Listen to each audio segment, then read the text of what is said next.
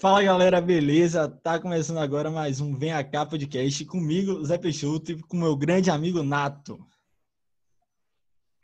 Fala galera, tudo certinho? Nato aqui. E hoje a gente vai falar sobre empreendedorismo, gastronomia, histórias, viagem e tudo mais com o Peu da Red, Red Smash, tudo que quiser de hambúrguer aí, o cara manda demais.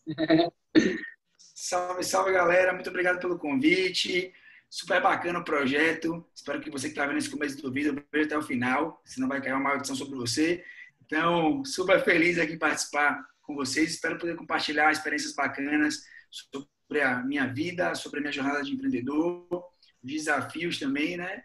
E, obviamente, falar um pouco sobre tudo no momento, sobre a nossa jornada até agora e o que mais vocês quiserem saber também. Tamo junto. Massa. Antes, de, antes de começar, falar um pouco do nosso propósito a ideia é tá sempre conversando com a galera daqui, sempre tá, tá conversando com empreendedores da nossa, da nossa região, Salvador, Bahia, região Nordeste. Então, empreendedores, artistas, jornalistas, ou seja, referência para o nosso público, beleza? E aí é por isso que a gente começou a nossa, nossa ideia. Vamos lá. Falar só um pouquinho também e parabenizar por isso, porque tenho visto nos outros podcasts que vocês têm chamado pessoas muito interessantes para o cenário local geralmente para a grande mídia nacional ou até a mídia local também de, de grande veiculação é, acabam passando despercebidas e na realidade o que a gente quer saber e assim eu na minha no meu começo de jornada eu quero ter acesso a esse tipo de, de conteúdo, esse tipo de informação para poder talvez aprender alguma coisa ou evitar alguns erros, alguns vacilos que a gente acaba cometendo. E uma coisa também muito bacana é que eu tenho visto muito jovem, né? E, e isso é uma coisa que a gente como jovem tem que fomentar essa curiosidade, é, essa, essa ideia da inovação em qualquer âmbito que seja. Veio o Peu, música aqui, que é um cara que está assim, jogando duro no que está fazendo. Já vi que tem Guguinha Meira também aí, vindo por aí. Então, é, muita gente bacana que está inovando na sua área e precisa de espaço de fato, não só no, no seu mercado, mas precisa ser reconhecido para poder virar exemplo para outras pessoas, para que a gente tenha cada vez mais outras pessoas seguindo esse caminho e saber que é difícil, mas que é possível e que a gente precisa realmente se ajudar e se abraçar. Parabéns. Massa, velho. Obrigadão. Isso é massa, velho. O que a gente fala é sempre para gerar, gerar identificação, né? Então, você escuta histórias nacionais, internacionais, às vezes fica um pouco distante da realidade. E trazendo pessoas que estão por trás de coisas que de fato acontecem aqui, é mais ou menos essa ideia. E aí, eu já tocando nesse assunto para a gente iniciar nosso papo, para gerar mais identificação com a galera ainda, Conta um pouquinho da sua história, né? O que você fez, de onde você veio, como já começou a jornada ali no empreendedorismo. Conta um pouquinho desse começo de Peu aí. Estava falando até com o Zé aqui, a gente estudou na mesma escola e é, a minha jornada de empreendedor, eu brinco muito sobre isso. Manda até um abraço aqui, se Romero é, assistir a gente, que é hoje o, o, o, cara que comanda a Gangue Entretenimento, que é uma empresa muito bacana e é um cara que tem que estar aqui também em breve cara muito legal, inovador, com uma cabeça sensacional. É, a minha jornada de empreendedor ela começou na gincana, né? Eu só percebi isso depois, mas eu fui líder de gincana nos meus três anos de ensino médio, primeiro, segundo, terceiro. E para um jovem adolescente, eu nunca tinha lidado com uma quantidade de grana na, naquele tamanho, né, que a gente conseguia angariar com patrocínios, para poder administrar, gerenciar pessoas totalmente movidas por propósito, sem resultado financeiro, o pessoal nenhum envolvido, né, e fazer com que elas performassem na sua, no seu melhor estado, seja na parte de operações de quadra, seja na parte, na parte de caça, enfim, tinham os mais diversos setores, logística, tinha um relógio, tinha a parte do tesoureiro, então é, é de fato uma empresa que roda dentro da gincana e a gente não repara o quanto isso é bacana, né? Eu falo isso pra caramba para meus amigos, que eu vou tentar é, fazer para meus filhos aí, fazer, criar um desejo deles participar de gincana, porque mesmo que eles não queiram empreender, a Gincana ela é uma escola muito bacana. E depois da Gincana eu saí fui para a faculdade de Direito, que na, assim, a gente tem uma diferença aí de, de idade e a, a minha geração acho que marca muito meio que o fim dessa, dessa ideia de que a gente tinha que seguir algo que era mais formal, mais tradicional para poder dar certo, né? E na, na minha eh, geração era muito a ideia do direito, medicina, engenharia e a própria crise que se instaurou no mundo e no Brasil veio para poder jogar isso por água abaixo. Né? Quantos engenheiros fizeram engenharia por causa de uma, uma, um aquecimento do mercado, é, hoje ou, saíram frustrados, ou tiveram que mudar de área, ou tiveram que se redescobrir, né, e estão fazendo outras coisas de maneira brilhante, porque perceberam que, que talvez só o fato de estar inserido naquele mercado não era o suficiente. E aí eu vim para a área de direito porque eu sempre fui muito engajado politicamente em discursos, era líder de grêmio, presidente, etc. E é, na, na minha ideia né, de, de direcionamento para a faculdade, eu percebia que eu tinha um pouco mais de habilidade com discurso, com engajamento político, gostava de humanas, e o que encaixava na minha cabeça era que eu tinha que fazer direito, porque era uma das áreas mais promissoras. Gostava muito da ideia do que eu achava que era direito, e aí na faculdade, que foi uma escola muito bacana, eu percebi, fui percebendo aos poucos que eu não gostava daquilo. E aí foi o primeiro, é, assim, óbvio que na guarda das devidas proporções, mas o primeiro fracasso, né? Ter que aceitar que eu não ia ser bom naquilo porque eu não queria fazer aquilo e porque eu não estava disposto a me sacrificar por aquilo. E a nossa geração para baixo aí que envolve a de vocês está começando a enxergar muito mais esse, esse, essa ideia do podcast também é isso, enxergando muito mais que é, envolver é, vontade, é, prazer e fazer o que você está tá gostando e afim de fazer gera muito mais resultado do que fazer somente por obrigação.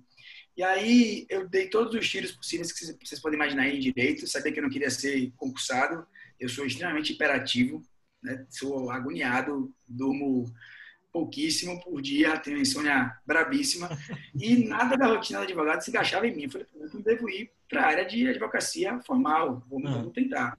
Estagiei em vários lugares desde o segundo semestre, porque queria muito descobrir isso.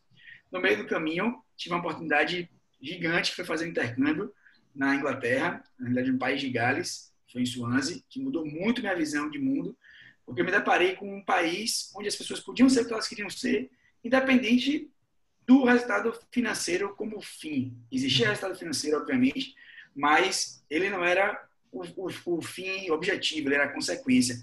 E eu voltei assim meio é, assim doido de lá do intercâmbio, falei, meu Deus, e aí? Como é que eu vou, o que, é que eu vou fazer? Eu sempre achei né, que a construção da, da minha jornada, da minha carreira, ela seria pautada ali na, na, no meu estudo e tal, só que eu comecei a ver que existiam várias outras nuances, tanto na parte de competência e dedicação, como numa parte mais também de network, que é uma coisa que, que nós jovens, no começo da faculdade, a gente não consegue enxergar o quanto isso é importante, o quanto isso faz diferença. Às vezes, a pessoa que constrói bem uma, uma cadeia de conexões se dá muito melhor do que a pessoa que era número um da turma. E eu comecei a entrar em desespero. Eu falei, rapaz, não fiz network suficiente na área de direito, não tenho saco para isso, e o que eu vou fazer? E aí acabei caindo numa das mais, assim, das maiores grandes escolas da minha vida, acho que a, a maior até o momento da Red, que foi uma multinacional de auditoria, que é a Big Four, que foi a Ernst Young, que dá uma sacudida assim em você e fala, meu amigo, você consegue fazer qualquer coisa. É, a gente trabalhava horas incansáveis, é, sem parar, fazia coisas que a gente nunca tinha feito na vida, sem muito conhecimento prévio, com base realmente em pesquisa, em estudo próprio, uhum. e a gente não, não costumava se limitar. Então, eu fiz trabalhos. A primeira coisa que aconteceu, eu tive que aprender contabilidade. Estava fazendo direito, tive que fazer uma mini faculdade de contabilidade na Enes. Falei, porra, que é isso? Que loucura. Porque tinha que auditar as empresas. Depois, eu comecei a me envolver com a área de administração, que tinha uma área lá que era de advisor, que era para poder dar aconselhamento para as grandes empresas. Então, eu fiz um, um, trabalho com a Monsanto, por exemplo, que eu não sabia nem o que era soja, como é que era. Eu olhava o grão de soja e nem sabia o que era, feijão e reza. E tive que estudar, aprender, reconhecer, estudar sobre royalties. Então, foi uma escola muito grande. E foi lá, assim, por ser uma escola muito grande, muito bacana, eu consegui também perceber que, não gostando daquilo que eu estava fazendo, eu percebi que eu precisava, de fato, dar um basta e mudar. Eu sempre tive essa veia empreendedora na minha vida. Na faculdade, eu com mais outros colegas é, montamos um evento que chamava assim Enxugada da Baiana de Direito. E a gente começou a fazer um evento para a galera, porque não existia um evento na faculdade, que fomos os primeiros a criar esse evento. E começamos a perceber que ele dava alguns resultados. Né? A gente nunca fez pelo dinheiro e nunca deu de fato dinheiro, chegou até dar prejuízo, mas era, foi a nossa primeira empresa assim, mais genuína e que eu pude conviver com isso. E quando eu estava na Energy, percebendo que eu não estava mais feliz com o que eu estava fazendo, eu percebia, percebi que eu precisava dar o próximo passo, que eu precisava encontrar algo que eu de fato é, gostasse de fazer e que eu conseguiria me dedicar, né, porque eu também tinha interesse é, é, naquele conteúdo que eu estava envolvido. E aí que surgiu um negócio na minha vida, que foi uma startup de um primo meu, que é uma startup voltada para a gastronomia. Ele até hoje tem algumas startups. Essa hoje se chama Guava, em Aracaju.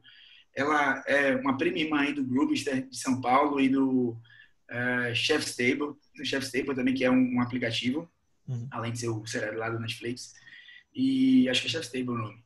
Que você basicamente ganhava um desconto é, no restaurante e, em contrapartida, a gente entregava clientes no momento ocioso do restaurante. Hoje eu abro a reg às 5 da tarde, mas o meu pico de venda ele é entre as 7 e as 9 e isso é relativamente ruim, porque meu, minha estrutura está toda ociosa ali nos outros momentos, ou bastante ociosa, e eu tinha uma super consideração no horário específico. E aí, eu resolvi trazer isso para cá, para Salvador, comecei a visitar diversos clientes de, da área de restaurante, e isso foi uma coisa que eu percebi na primeira faculdade, que network fazia total diferença. Eu sempre fui um networker, desde a gincana, né? É, era natural, como líder dos três anos e tal. E aí eu comecei a perceber o quanto isso era importante, e comecei a desenvolver na, no meio da faculdade o meu network, e aproveitar também um acesso que eu tive, um privilégio que eu tive de, de ter estudado num colégio que tinha muitas pessoas que tinham acesso e tinham acesso a outras pessoas com acesso, e eu resolvi começar a mexer nessa cadeia e comecei a me apaixonar por isso. Isso, inclusive, ainda é um tabu entre os jovens e é um tabu entre nós todos entender que o papel do network do lobby é um papel extremamente importante que gera grana e muita grana, né? E é um trabalho e que tem uma magia envolvida. Isso é uma coisa que eu comecei a descobrir para aceitar que isso é, é, um skill, que é uma habilidade, que é importante, que tem gente que não tem. Isso é muito difícil, porque geralmente vem pessoas que, que é, é, tem esse, esse hábito mais do, do, relacionamento, não necessariamente ela tem o mesmo hábito mais analítico. Então, são perfis diferentes de pessoas que precisam de, de complemento mesmo. Né? É, às vezes você tem uma pessoa mais analítica que não consegue desenvolver essa, essa parte de habilidade de, de conexão, etc. E ela precisa dessa pessoa da conexão para poder completar o negócio. E aí, nesse momento que eu comecei a visitar os restaurantes, movimentando conhecidos, amigos, etc., eu comecei a perceber né, que o meu sonho de ser gincanista para sempre estava em restaurante. Comecei a conhecer a rotina dos donos de restaurante. Falei, rapaz, que loucura esses caras, velho. Que maluquice isso daqui. E os caras gostam, o cara vive e ganha dinheiro para fazer isso aqui. Que loucura é essa? Nessa aí fase comecei... aí, nessa fase aí, você já tinha largado a. Não, eu tava na época. Você tava ainda... tudo. É, startei o projeto. Eu só se sacaneia pra caramba, porque eu todos os dias chegava na, na Renda eu já tava percebendo que eu não queria ficar. Eu falava, irmão, todo dia eu vou chegar um pouquinho mais cedo, meia hora mais cedo. E é leitura de pequenas empresas e grandes negócios, exame PME, PME e várias outras empresas que falavam de empreendedorismo, de pequenas empresas, para poder consumir conteúdo e entender se existia alguma tendência que eu poderia estar consumindo e abrindo e ah, investindo ali. E eu tinha percebido nesse, nessa, nessa experiência aí com o aplicativo que eu queria empreender na gastronomia, porque eu me identifiquei com a rotina. Isso foi um erro que eu cometi na área de direito também.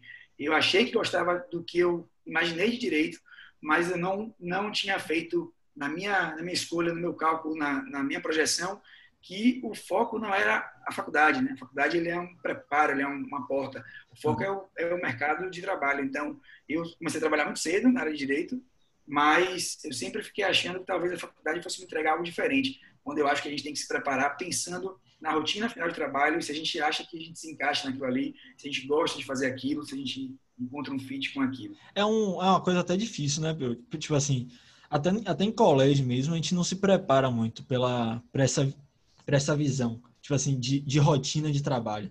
Quando a gente estuda no, no colégio, estuda para um vestibular que vai fazer a gente passar no, no, numa faculdade que a gente não sabe muito bem o que, é que vai aprender lá, só vê pessoas, só, tipo assim, só acaba falando sobre referências na área, e galera que tá, tá cheia da grana, tá lá na poltrona dele lá, fumando o charuto dele, bebendo uísque, tá de boa, tá, tá ricão. E aí a gente não vê isso, essa parte da, da vivência, né, da, do dia a dia, você falou de, de direito, como, como advogado, às vezes você não, você não tinha no início, né?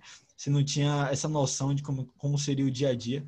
E aí na gastronomia também parece que foi assim, né? Tipo assim, você veio meio que. Você viu, você viu, você vislumbrou, mas não sabia muito bem como é que era o dia a dia. Exatamente. E eu acho que a gente tem duas coisas, né? Que não, não sei se exatamente é um erro, mas a gente tem que repensar um pouquinho o nosso modelo. Primeiro, que a gente não prepara todos os nossos profissionais, principalmente os autônomos, para poder é, trabalhar com a própria imagem, para entender que ele é um produto quando ele é um profissional. Infelizmente, isso é uma realidade no nosso mundo de relacionamento.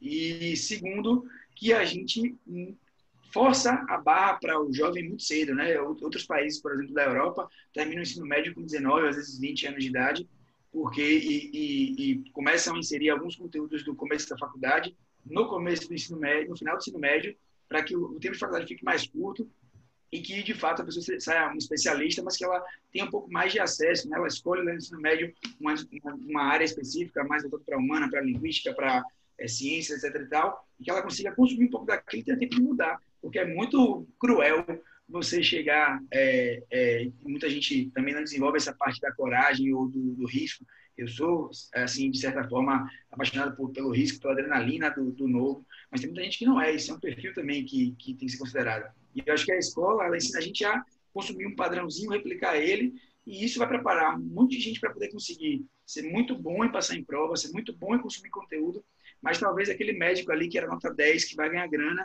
ele não tem tato, ele não consegue se comunicar, ele não consegue se vender, e aí talvez ele não ganhe tanta grana quanto o cara que talvez fosse um pouquinho, assim, menos bom do que ele era, né, um pouco pior do que ele era, mas que soube trabalhar a imagem, que criou um business ao redor dele, que criou um negócio com, um valor agregado, enfim, isso é uma coisa que acontece com muita frequência. Óbvio que existem exemplos positivos e negativos em, em todas as áreas, mas eu acho que, que a gente é, coloca uma pressão na, na cabeça do, do jovem, assim, muito forte, como se ele tivesse que definir é, e, e, ser o único tiro que ele, que ele tem. E eu sinto que isso está mudando um pouquinho.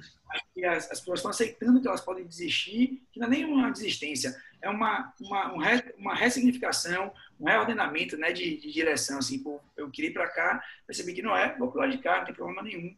Isso daí acho super legal, porque, inclusive, eu falei isso para minha mãe, é, não falei para vocês, mas eu não terminei a faculdade. Eu saí no oitavo semestre porque eu percebi que eu não queria fazer, me joguei de cabeça no empreendedorismo.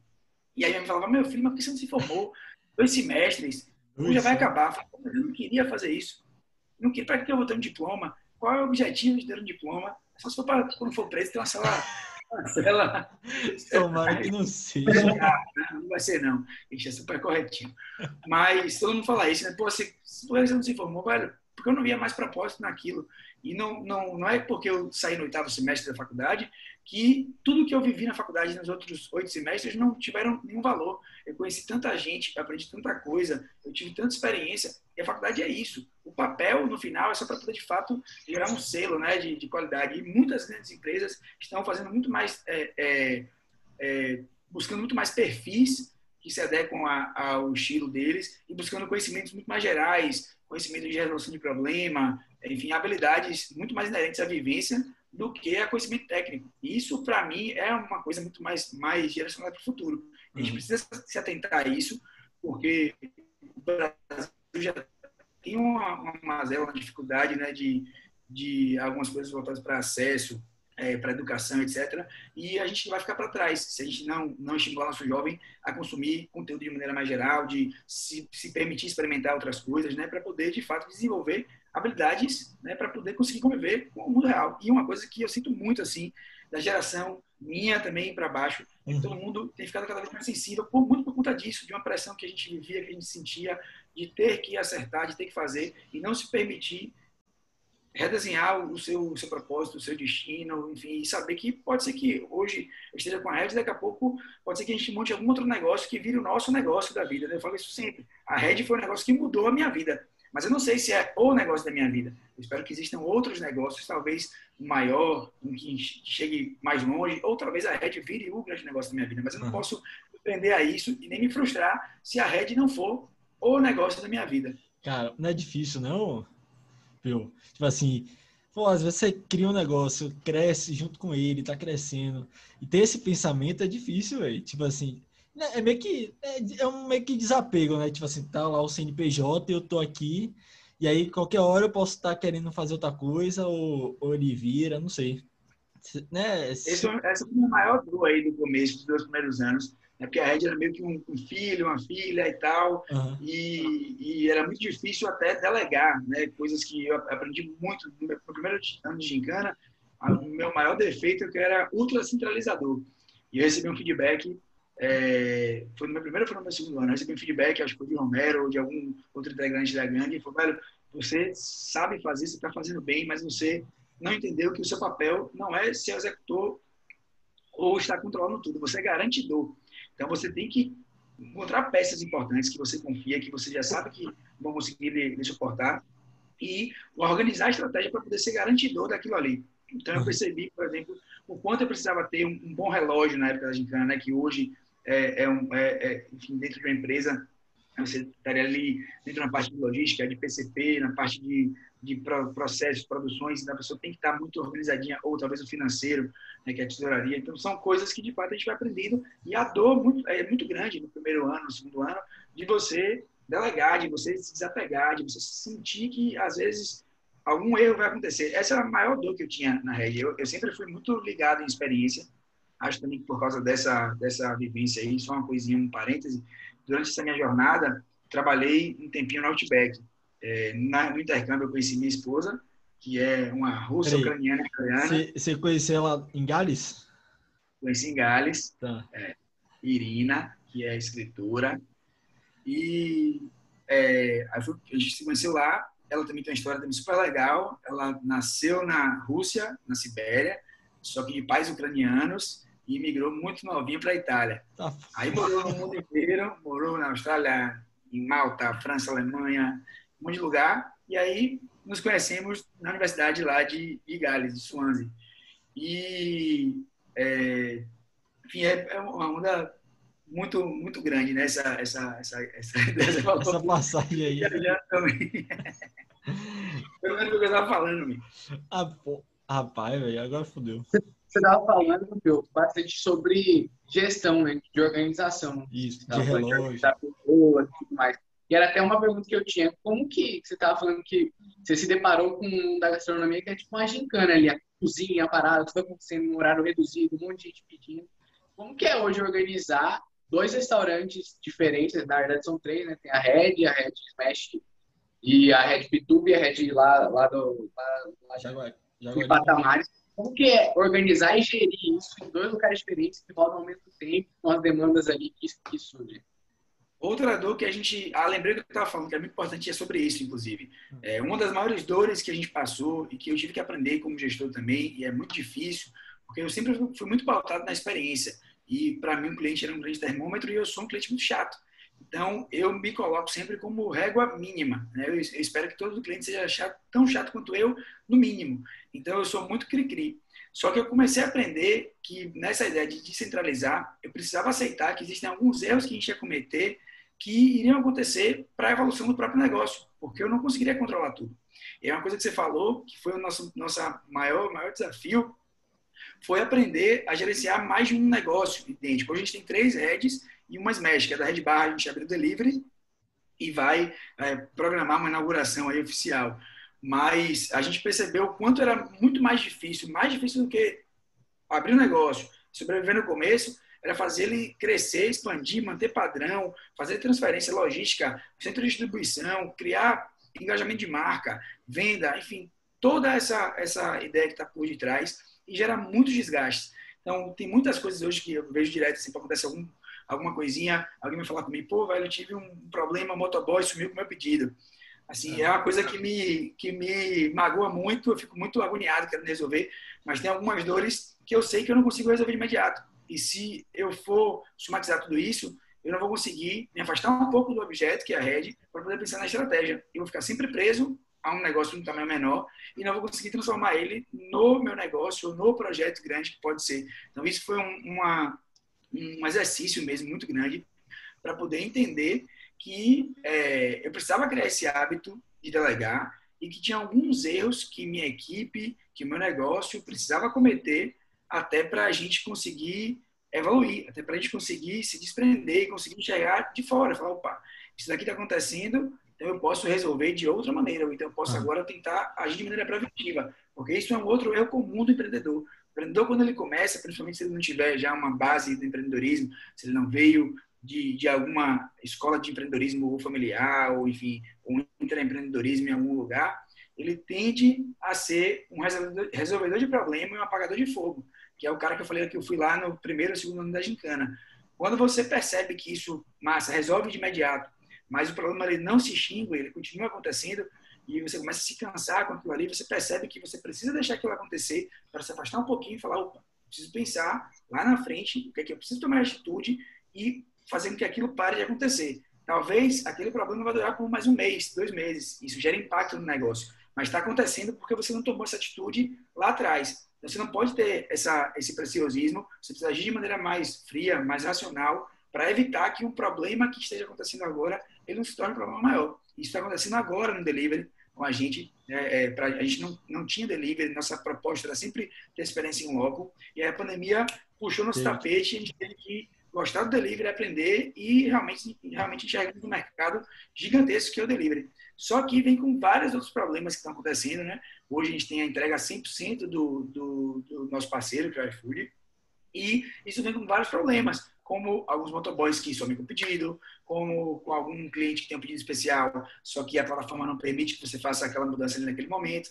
E isso é um problema que a gente tem que tratar de maneira pós, né, pensando de maneira prévia. Né? Ah. Eu vou pegar os dados e analisar o que, que acontece mais, o que gera mais satisfação, o que está dando mais problema, mas eu não consigo resolver todos os problemas ao mesmo tempo. Ou, se conseguir, eu preciso tentar criar uma pessoa para poder fazer isso, delegar essa função para alguém, porque senão isso vai travar a pessoa que está tá pensando na estratégia. Qual a próxima loja que eu vou abrir?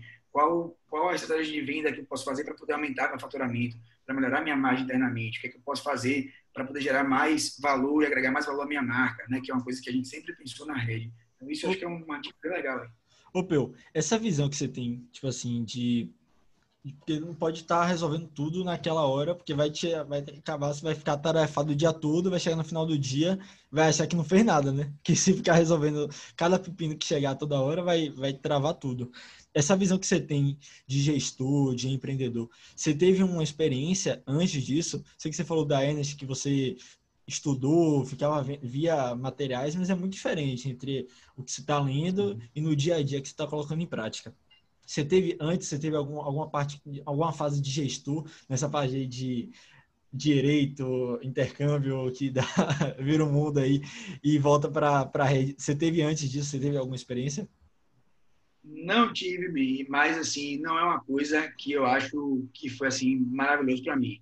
É, me ajudou muito a construir a pessoa que eu sou hoje, mas eu vejo é, em alguns outros negócios, sejam eles concorrentes diretos ou indiretos, é, um pouco mais de, de evolução comparado no primeiro momento ali da rede, ou um pouco mais de tranquilidade porque deram um passo um pouco mais maduro, talvez até porque era algum empreendedor com mais experiência ou com mais tempo de vida ou alguma pessoa que empreendeu depois de, na mesma área que estava trabalhando, né, que intraempreendeu por muito tempo. Uhum. Mas eu não vi, vi com isso.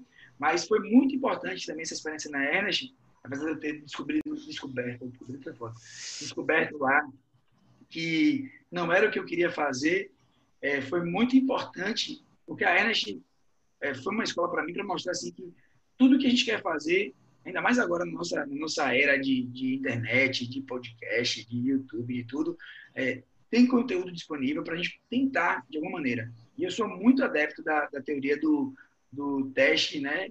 Erro, uhum. testa de novo, acerta, planeja, faz o, o teste, se deu, se deu certo, executa, melhora, implementa, enfim. E, e, eu acho que isso é, é muito importante que a gente tenha essa tranquilidade, essa humildade também de entender que se você não tem experiência, você está sujeito a cometer alguns erros. Os meus primeiros dois anos de empreendedorismo foi muito mais enfiado no negócio ali em loco. Eu era basicamente um executor, estava ali atendendo todos os clientes, porque primeiro eu queria entender muito sobre aquilo, eu acho que é importante fazer isso.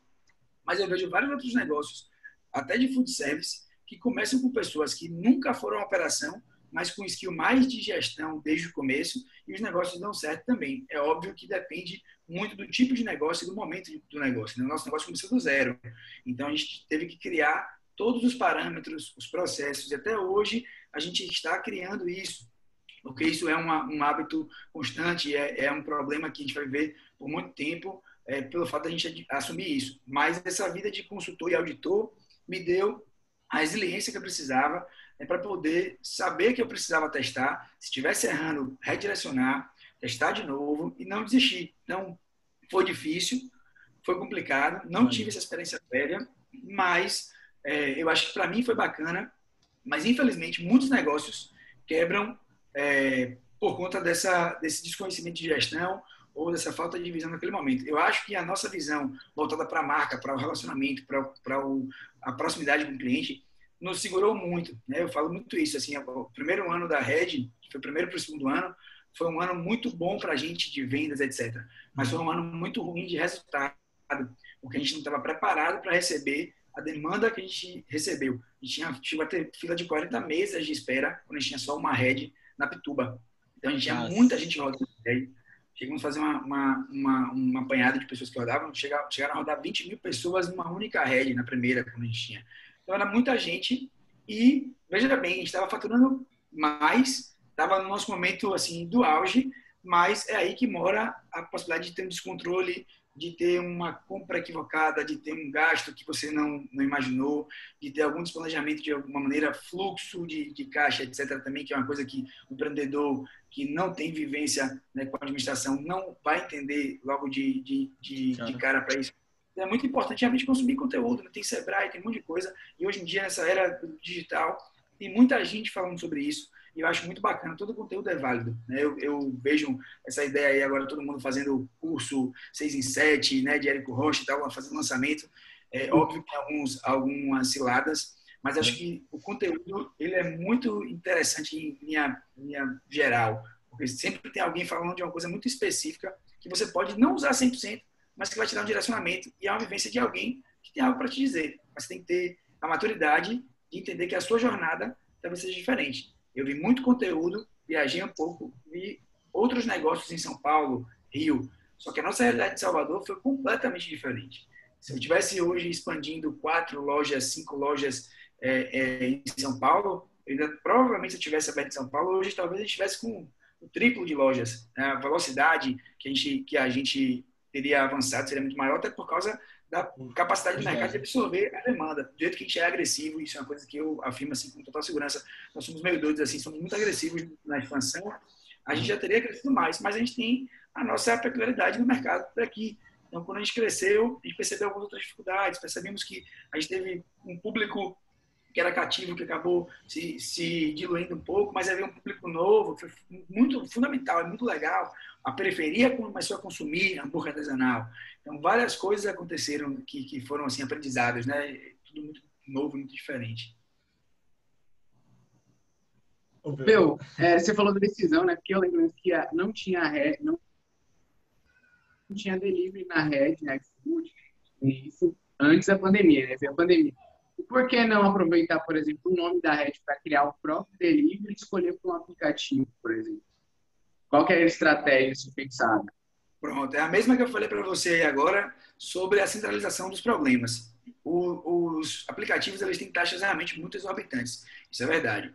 Mas é, dentro de uma operação que você tem um volume específico e o nosso produto é que ele não é 100% é, nosso produto que eu falo hambúrguer em geral, 100% adequado para poder passar para uma jornada longa de, de transporte, você, para poder conseguir fazer a entrega própria, a gente fez esse teste, inclusive, a gente precisaria de muita gente disponível, né? E aí existem vários riscos, né? Tem o risco do passivo trabalhista, que é uma questão ainda é, é, não muito definida entre essa ideia do, do, dos, dos, entregadores, né, que estão ali servindo diretamente em restaurantes. Então, essa questão do delivery tem um boom mais forte agora, assim como o Uber. No começo, não se entendia essa relação. Óbvio que tem pontos fracos né, na, por parte na, na, na, esfera do trabalhador e pontos fracos na esfera, na esfera do empreendedor, só que isso gera muitos riscos, riscos para a gente. E gerenciar mais, por exemplo, aqui é uma estimativa aqui, que só pela loja da Pituba, no dia de pico, a gente precisaria de, na hora de pico, de 30 motoboys, mais ou menos, 30 entregadores.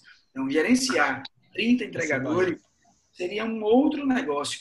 Pode ser que no futuro a gente chegue isso como um ponto interessante, quando a gente estiver maior, né? Pode ser que valha a pena assumir essa demanda, como grandes redes fazem, e, e é, colocar essa estrutura dentro do nosso negócio mas hoje representava um risco muito grande e um risco maior ainda de a gente não conseguir gerar a entrega. Então a gente escolheu por uma plataforma que estava mais adequada, erramos nessa escolha também, a gente foi para uma outra plataforma no começo, que a gente acreditava que tinha um fit maior de marca com a gente no começo, percebemos que não era o que, o que a gente precisava e que ia acabar nos atrapalhando também na nossa estratégia. Quase fizemos uma expansão na pré, pré da pandemia para Fortaleza e para Recife. E a gente acabou voltando atrás. Isso foi muito bom também porque a gente expandir com esse parceiro. E descobrimos que valia muito mais a pena se associar a um parceiro mais sólido, que pudesse entregar de fato uma qualidade de serviço, apesar de ter, existirem é, é, defeitos né, nessa, nesse serviço em geral, porque tem várias pontas envolvidas, tem a ponta do cliente, tem a ponta do restaurante, tem a ponta do entregador e tem o sistema. Então tem várias pontas envolvidas, então a gente sabe que tem problema, mas é uma solução mais segura. Óbvio que tem vários outros negócios que são talvez menores, ou que tem um produto, por exemplo, um sushi, que aguenta uma, um, um período maior sem perder a qualidade, talvez valha a pena é, é, a, o restaurante ter ali o seu sua entrega dividida, porque você garante também que o produto está sendo entregue, que ele está sendo entregue por uma pessoa que você treinou. Isso é interessante. Mas para a gente hoje, com o nosso produto, a gente teria que ter muita gente disponível e um controle muito grande do, dos motoboys. Era quase uma outra empresa, né? A gente tem que abrir empresa de logística para poder atender a gente mesmo. Yes. Que é uma possibilidade, mas aí não decidiu fazer isso. Ô, Bel, você falou, velho, você tem alguns pontos é, já de venda, já pensou em, em, fazer outra cidade também. E aí a gente conversou, tava conversando com o Gabriel Lima, que ele tem, a, tem a sobreira, também tem a barbearia. E aí ele, ele chegou a falar que a galera daqui gosta de exclusividade e fila. Tipo assim, ele indicou, por exemplo, se você tem uma, uma área de gastronomia, tem um restaurante, não não expanda ele naquele local, exemplo, não abra mais mesa. Se dá dando muita, se tem muita gente indo para lá, abra outro ponto para para dar a mesma coisa da fila, da gente esperando, dar aquele gostinho de exclusivo, tá, está comendo e ainda tem 10 pessoas lá na fila esperando. Isso você também tem esse pensamento, porque eu já fui aqui da, da Pituba e no, no Smash também. E aí eu vi que não é um ambiente muito grande. Isso é estratégia sua? Você pensa nisso, nessa parte de ter, é bom ter, às vezes tem uma filazinha só para ter mais gente olhando, dar daquele gostinho que conseguiu comer um hambúrguer. Na nossa primeira loja, até porque a gente, a gente fez um plano de negócio, que foi muito interessante, muito importante, mas a gente não tinha certeza, obviamente, como empreendedores jovens, que a gente estava acertando no plano de negócio. Então, na nossa primeira loja, a gente queria um espaço um pouco menor, com a ideia de não precisar ter um, uma estrutura maior ou também é, é, é, atrair, chamar a atenção do público para quando a gente estivesse cheio, sim, isso era uma coisa que foi uma estratégia no começo. Mas hoje, por exemplo, a gente acabou de abrir uma loja que é a Bar, que vai ser inaugurada ainda oficialmente, que ela tem 250 metros quadrados. Porque a gente percebeu que é, ela é uma loja grande, ela não tem um espaço gigantesco interno para sentar, mas é uma loja que entrega uma experiência visual diferente. Então, assim, eu concordo um pouco com isso, mas acho que é muito relativo, principalmente porque tudo está tá, tá se reestruturando. É, o meu negócio especificamente, exemplo, o Gabriel, Gabriel foi meu sócio na festa que eu falei para vocês aí da, da Baiana. Aí, né? Ah, que resenha. é, é, o negócio de Gabriel, ele é, ele é proprietário hoje da, da Sopre e da Vila São Luís também. Isso. Tem outros restaurantes. É, os restaurantes ali são muito mais voltados para uma gastronomia é, é, mais fina, né? Que tem um tempo de, de espera na mesa, tem a experiência do, do comer as etapas e tal. O meu negócio ele não é assim, ele roda no delivery muito bem, ele roda na, no presencial muito bem. Se eu tiver uma estrutura que foi planejada para ser pequena, expandir essa estrutura é muito difícil. Montar um outro ponto, eu gero concorrência de raio, ou eu gero concorrência de público mesmo, ou eu tenho que ir para um raio que talvez não seja o raio mais aquecido que é o caso da Pituba. A Pituba é o raio mais aquecido hoje, um dos mais aquecidos da cidade. Então, se eu montasse um outro ponto, ou eu teria que montar outro ponto na Pituba, ou se eu vou montar em Jaguaribe, eu estou atacando um público totalmente diferente, seja na área de delivery, seja no público. Óbvio que tinha muita gente que vem de Jaguaribe, de Estela, como já vi várias vezes, vilas, etc e tal. A gente vem de feira para comer na Rede Pituba, porque é a rede que ficou marcada e tal. Bah, Só cara, que eu... de feira. É, aí gosta, você tem que dar um. um uma galera, tem gente em toda cara, tem cliente pra caramba em todo é lugar. Fortaleza, inclusive, foi uma escolha porque a gente tinha muito cliente em Fortaleza, velho. Não sei porquê, mas a gente tinha muito cliente em Fortaleza. E a gente fez uma, uma, uma NPS e a gente percebeu também que tinha um público muito latente lá, acredite se quiser. A gente, na verdade, sabe por quê. A gente fez uma parceria com o Fitdance em uma época e o, o, o Fitdance ele tinha uma escala aí de, de, de consumo do produto deles que era São Paulo, Salvador e Fortaleza. e a equipe show de Fitness falava muito da rede, consumia muito na rede, consome até hoje. E aí é, o público de Fortaleza começou a pedir muito uma rede de Fortaleza porque eles sentiam um desejo, que é uma coisa muito louca, né? Muita gente nunca tinha comido a rede, mas criou o desejo né, do, do, do, produto, da, do lugar, etc., através de marketing de influência. Uhum. Então, é, eu concordo em partes com, com o que o Clima falou, mas discordo o tempo porque é uma coisa muito específica. Eu acho que no começo, talvez, acho que lá, lá atrás, quando a gente abriu, os clientes estavam realmente mais acostumados a ir para lugares que já estavam bombando. Hoje, apesar de nós termos poucos lugares na cidade, porque é muito difícil também construir isso que eu vou falar agora, é, o cliente ele valoriza sim um bom lugar, um bom atendimento, atendimento rápido, e isso gera mais consumo em linhas gerais. Não estou dizendo que os negócios têm que ser gigantes. Eu também acho que a era dos negócios gigantescos, que eram os empreendedores mais velhos, inclusive, ela acabou. Que eram negócios de 200 lugares, 300 lugares, 400 lugares. Ela acabou um pouco. Até porque esses empreendedores estavam acostumados a fazer um investimento alto em um lugar, ter um, um padrão específico de comida e ter pouca concorrência. E o público vinha porque era um lugar que era imponente. Então, hoje, negócios pequenos estão conseguindo atrair públicos que gastam tickets altos, ou um ticket específico, porque é um negócio que tem fit com aquela pessoa. Uhum. Mas eu também sou mais adepto em negócios menores. Eu gosto de negócios menores também. Massa, velho, massa. Aqui, aqui tô... É, o... tô com Você sempre fala. Fala comigo, bebê. É, o iFood não chegou aqui. É, é, é o pesadelo terapeuta, tá doido. Mas como que foi a construção da marca da Resta? Porque não só de, tipo assim, de processo, de construção de atendimento, como que é, como chegar na ideia do nome, por exemplo? Porque eu vejo que a Resta tem um posicionamento muito forte. Se quiser a gente falou em outro estado e outra cidade. Então, eu só penso em hamburgueria, bem, bem pensar logo em Red aqui, aqui em Salvador. Então, como que é a construção, como foi a construção da marca ali no início?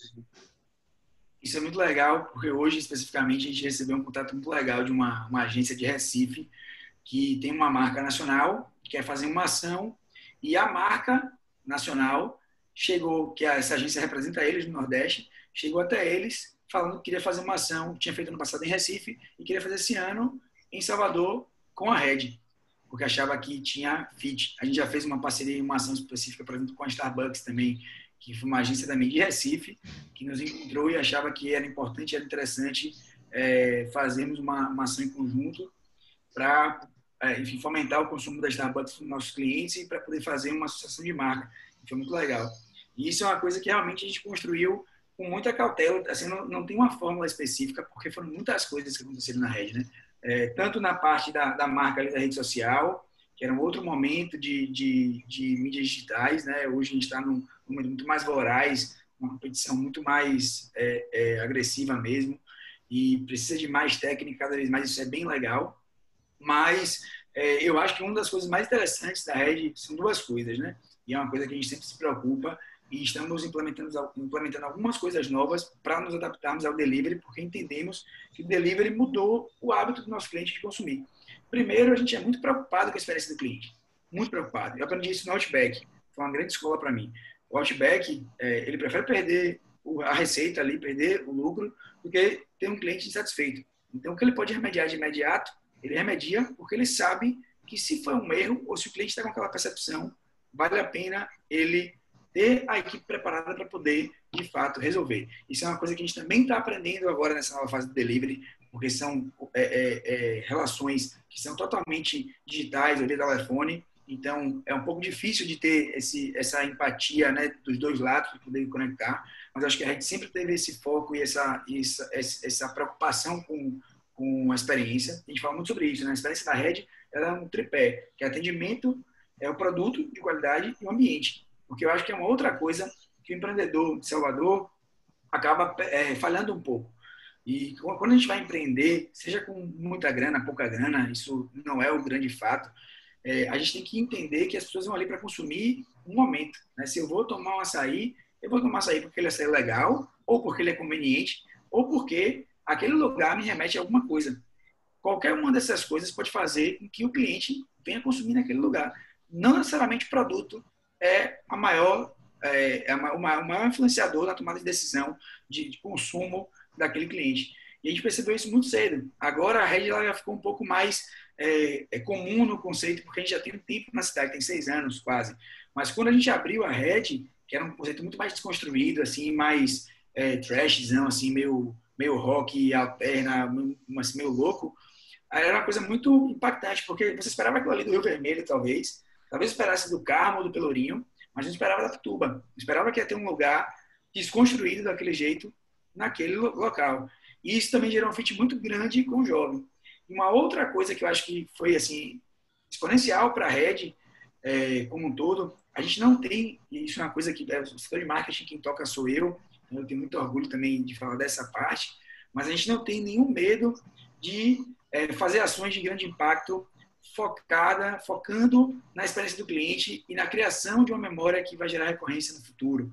É, a gente está com um projeto agora, por exemplo, de criar uma interação mais forte com o público bem criança mesmo, porque vai, ao longo do tempo do nosso projeto, se tornar consumidor cada vez mais. E a gente percebeu que muitas famílias vêm para cá, para a Red, consumir a Red, mas a criança está com um, um, um McLanche feliz, sacou? E isso ah, é, um, é um ponto que é totalmente... É, é, visual e é, é, eu até fico assim bem estimulado porque eu vejo que é, é uma coisa que a gente não explorou ainda e que tem que explorar uhum. e isso é uma coisa que a gente sempre fez a gente fez por exemplo dois anos de Red dois reais um hambúrguer a gente tinha três objetivos aí. A gente queria parar o WhatsApp, né? a gente queria causar no WhatsApp, que era, um, era uma rede que nosso público usava muito. A gente queria gerar um impacto gigantesco em loco e a gente queria criar uma Big Data. A gente fazer um cadastro. A gente é, é, arrecadou 22 mil dados, né? 22 mil cadastros de clientes colocaram ali hábito de consumo, quantas vezes eles vinham, onde eles moravam, se era homem, mulher, etc. E tal, enfim. E, e isso foi muito importante até para nosso desenvolvimento de performance, de marketing de performance, até para desenvolver e, e, desenhar hábito de consumo. A gente descobriu que na Pituba, a Pituba ali região é o primeiro raio de consumo maior, mas o segundo da Pituba é Brotas. E eu não diria isso sozinho, com base no meu feeling. Né? Então, isso foi muito interessante para a gente. A gente sempre teve essa, essa fome de inovação. A gente construiu uma praia em Jaguaribe para fazer um evento de água, porque tinha todo essa, esse clima na praia que foi com Pedro Pondé, um evento 100% gratuito, open bar, com comida de graça. A gente fez um carnaval, dois carnavais na frente da rede, que foi um com, com é, esqueci agora Serginho, meu Deus do céu, esqueci, Guimaré, e um outro com Clariana Frois, que foi muito bacana também. Todos esses eventos tinham um cunho muito forte de, de é, alguma, alguma iniciativa, algum benefício para o cliente que estivesse ali, que tinha parado o tempo dele para poder viver aquele momento com a gente, ele tivesse um impacto. E a gente começou também a aprender o quanto a experiência do não em loco, né, ela era importante. Então isso, isso é uma nova etapa agora, a embalagem, a chegada, etc. E eu acho que uma última coisa na construção de marca da Red é que a Red nunca teve medo de se posicionar. A Red não sou eu, não é você. A Red ela tem vida própria, ela é uma pessoa própria. Então, eu gosto de sertanejo, eu escuto sertanejo de vez em quando, mas a Red não escuta. Ou eu gosto de uma cor específica. A Red não gosta. Eu posso, talvez, não acreditar num pensamento, mas a Red acredita. E isso, Nossa. obviamente, se construiu desde o começo, mas a gente tem, por exemplo, hoje um grupo total de quatro sócios e temos visões, por exemplo, políticas, visões é, de, de mundo, de vida, visões humanas diferentes, não totalmente antagônicas, mas a gente pensa de algumas maneiras diferentes. Mas a Red, ela não tem receio de se expor para poder falar o que ela pensa. Então, a Red fez campanhas muito ferrinhas é, na luta contra a homofobia. A Red fez campanhas muito ferrinhas na luta contra o racismo. A Red se posiciona e, e toma atitude para poder colocar a mulher no nosso topo da liderança. A gente chegou a ter todas as lideranças de operação mulheres na Red. 100% era mulher. Acabou que a, a vida foi acontecendo, as pessoas saíram. Hoje a gente tem é, é, uma líder de salão, nossa líder principal, uma de cozinha, mulher, temos nossa líder de RH, enfim, várias outras mulheres ali e, e, e a gente tenta fomentar isso ao máximo. Né? Nosso, nosso corpo de trabalhadores é, é grande parte esmagadora negra, então tem algum, algumas coisas, né? não, não é se aproveitando desse fit específico de, de, de, assuntos, até que o jovem está mais engajado, não é isso, mas é porque a rede de fato acreditava que isso faz, faria e faz a diferença em, em, em, um monte de coisa, e a Red se posiciona para isso. Ela tenta ajudar. A Red faz ação solidária, a Red faz um monte de outras coisas, se posiciona num, num mês é, que em muitos lugares não se posicionam, porque talvez não seja vantajoso comercialmente. Mas eu acho que isso fez com que nosso público fosse muito mais engajado. Talvez alguma pessoa que não enxerga aquilo ali, que não veja fit, ela não seja 100% engajada no conteúdo da rede. Mas a gente também criou estratégias e vem criar estratégias para poder comercialmente alcançar as pessoas que talvez não tenham fit cultural com a rede. E tem muitas marcas hoje no mundo, em geral, que têm feito isso. Eu nunca vi na minha vida a Red Bull vender uma Red, um Red Bull. Sacou? Você fala, porra, como é que eu vou pensar em tomar Red Bull vendo só o cara se jogando de paraquedas, vendo o cara fazendo umas loucuras? Por que, que eu vejo isso? Porque isso gera um sentimento na pessoa. E é esse sentimento que se transforma no hábito, se transforma na vontade de consumir, né? mesmo que você não consuma, né? mesmo que você não, não tenha o hábito de comprar aquele, aquele energético ali. Eu acho que isso foi muito importante na, na construção é, é, da marca Red. Né? O nome a gente escolheu depois de um tempo também pensando que o nome ele era interessante, que ele traduzisse o que a gente queria passar, que era uma ideia da cultura americana do hambúrguer, um pouco de pub londrino, um uhum. nome curto, por isso que ele é inglês também, né? Um nome curto, vermelho, que é a cor da carne, é a cor da fome. Então foi uma escolha que envolveu um misto de um monte de coisas, mas também muita ideia de marketing, né, para poder é, ter um, um fit maior. Ô, Peu, você apresentou aí, falou da, da estrutura, falou do marketing, mas como é que surgiu mesmo? É, a ideia bateu o estalo, surgiu a rede. Como é, como é que foi esse processo aí? Você falou do, você, dos seus trabalhos que você fez, você começou a estudar também é, coisas que poderiam vir para o mercado. Vou dar minha visão, o que é que eu acho, né? Como surgiu. Para mim, que eu vejo assim de fora para mim surgiu que você tava viajando, aí você viu umas coisas lá fora, você achou massa e quis trazer para cá. Agora eu quero a sua, a sua visão, porque realmente eu, eu, tinha essa visão e às vezes até conversei com outras pessoas e aí falava, não, pô, o cara é viajado, o cara via, via uma hamburgueria lá fora, achou massa, da hora e trouxe para cá para Salvador. Como é que foi que surgiu aí? Tem um pouco disso aí também, bacana a sua visão, mas eu sou um pouquinho mais louco do que isso. Então, eu sou meio que uma, uma, uma maquininha, uma caixinha de Pandora assim, de referências, né? Eu, eu tenho uma paixão gigantesca, um desenho imenso por tentar pegar coisas que sejam provocadoras. Eu tenho, na realidade, assim, eu, eu gosto da adrenalina da provocação, eu gosto de sentir o que, assim, sentir a, a curiosidade e o friozinho na barriga de ver uma pessoa consumir uma coisa que talvez ela não tivesse acostumada, não tivesse preparada e tem que ser provocada para poder consumir e ver se aquilo vai dar certo. Óbvio que fazendo estudos, é, querendo que dê certo, né, não é totalmente louco. Inclusive, tem alguns outros negócios que a gente vai abrir que são muito voltados para isso também. E é, eu fiz, tive algumas vivências é, fora, né? eu morei na, na, no País de Gales, e depois conheci minha esposa, eu voltei para o Brasil, fui com 19 anos, eu abri a rede com 23 para 24. É, então demorou um tempinho para abrir a rede, não existia ainda o boom de hamburgueria. Hambúrguer era um negócio muito tradicional, assim, do fast food ou do sandubão, assim, de esquina. E lá fora tinha muito pouco, muito pouca referência de hambúrguer. Então, o boom do hambúrguer foi uma coisa muito mundial mesmo. E eu, assim, tenho certeza em dizer que a nossa cultura de hambúrguer hoje é uma das melhores do mundo. Assim, não, nunca fui aos Estados Unidos, viajei muito na Europa e fui para a Ásia, fui para outros lugares, fui para a América, é, fui para América do Norte, fui para México e tal. Mas nossa cultura de hambúrguer, ela é a melhor que eu já consumi hoje. Eu só preciso consumir nos Estados Unidos para poder ter certeza que a gente faz hambúrguer melhor que todo mundo. E na Argentina. Fora isso, aí não falo nem só de Red, não. Eu falo de, de, de hambúrgueres em geral. Tipo, você já fiz um benchmark gigantesco em São Paulo. Comi 36 hambúrgueres em quatro dias. aí é ruim. Tem hambúrguer pra caramba. Todo mundo de hambúrguer que você imaginar eu conheço. Já conversei, já troquei ideia, fui lá, enfim. É muita onda pelo menos em São Paulo e em alguns lugares. E é, a ideia surgiu, né, muitas dessas referências que me incomodavam, mas muito mais na minha inquietude, porque eu sempre enxerguei, uma coisa que eu ia falar agora há pouco, que não existia é, ainda empreendedores com coragem suficiente para poder criar um negócio que ele tivesse mais conceito do que necessariamente possibilidade dele dar dinheiro. Não quer dizer que eu estou falando, falando que a gente não queria ganhar dinheiro, o que a Red não tinha resultado. Mas eu acho que o empreendedor estava muito mais pautado em investir num negócio que estava mais é, propenso a dar resultado do que num negócio que talvez fosse durar mais, que fosse gerar impacto naquela realidade. E aí trago um pouquinho, inclusive, para a Red Barra. A Red Barra, a barra é, é criticada em todos os momentos, assim, depois que ela passou pela reforma e tal, mudou muito a barra de fato. Mas se for para pensar, pouquíssimos empreendedores chegaram na barra e tiveram a coragem de arriscar a colocar um negócio que de fato mudasse o âmbito daquele lugar. E eu acredito com toda a modéstia do mundo que a Red Barra vai ser isso para aquele lugar. A gente já teve uma loja na Barra, que infelizmente porque o ponto virou um prédio, a gente teve que sair. Mas a Red Barra ela veio muito para ser esse divisor de água. É um negócio que tem um impacto visual muito grande, que tem uma estrutura que os outros negócios da Barra ainda não têm. Espero que venham outros assim. Tem alguns outros que têm isso já como Lúcius, enfim, e alguns outros que, que têm nascido na Barra.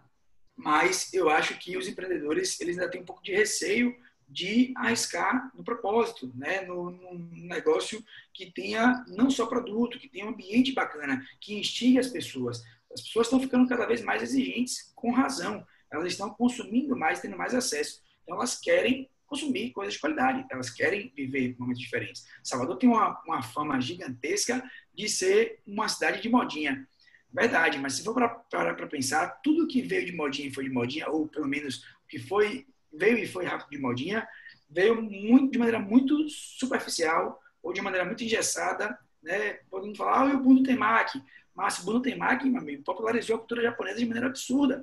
Hoje a gente consome japonês, é o top 3 de venda no delivery. É hambúrguer, japonês e pizza. Então, teve seu papel o Temaki. E hoje existem ainda, ainda muitos lugares, todos os japoneses vendem Temaki também. Então, é não foi... Não.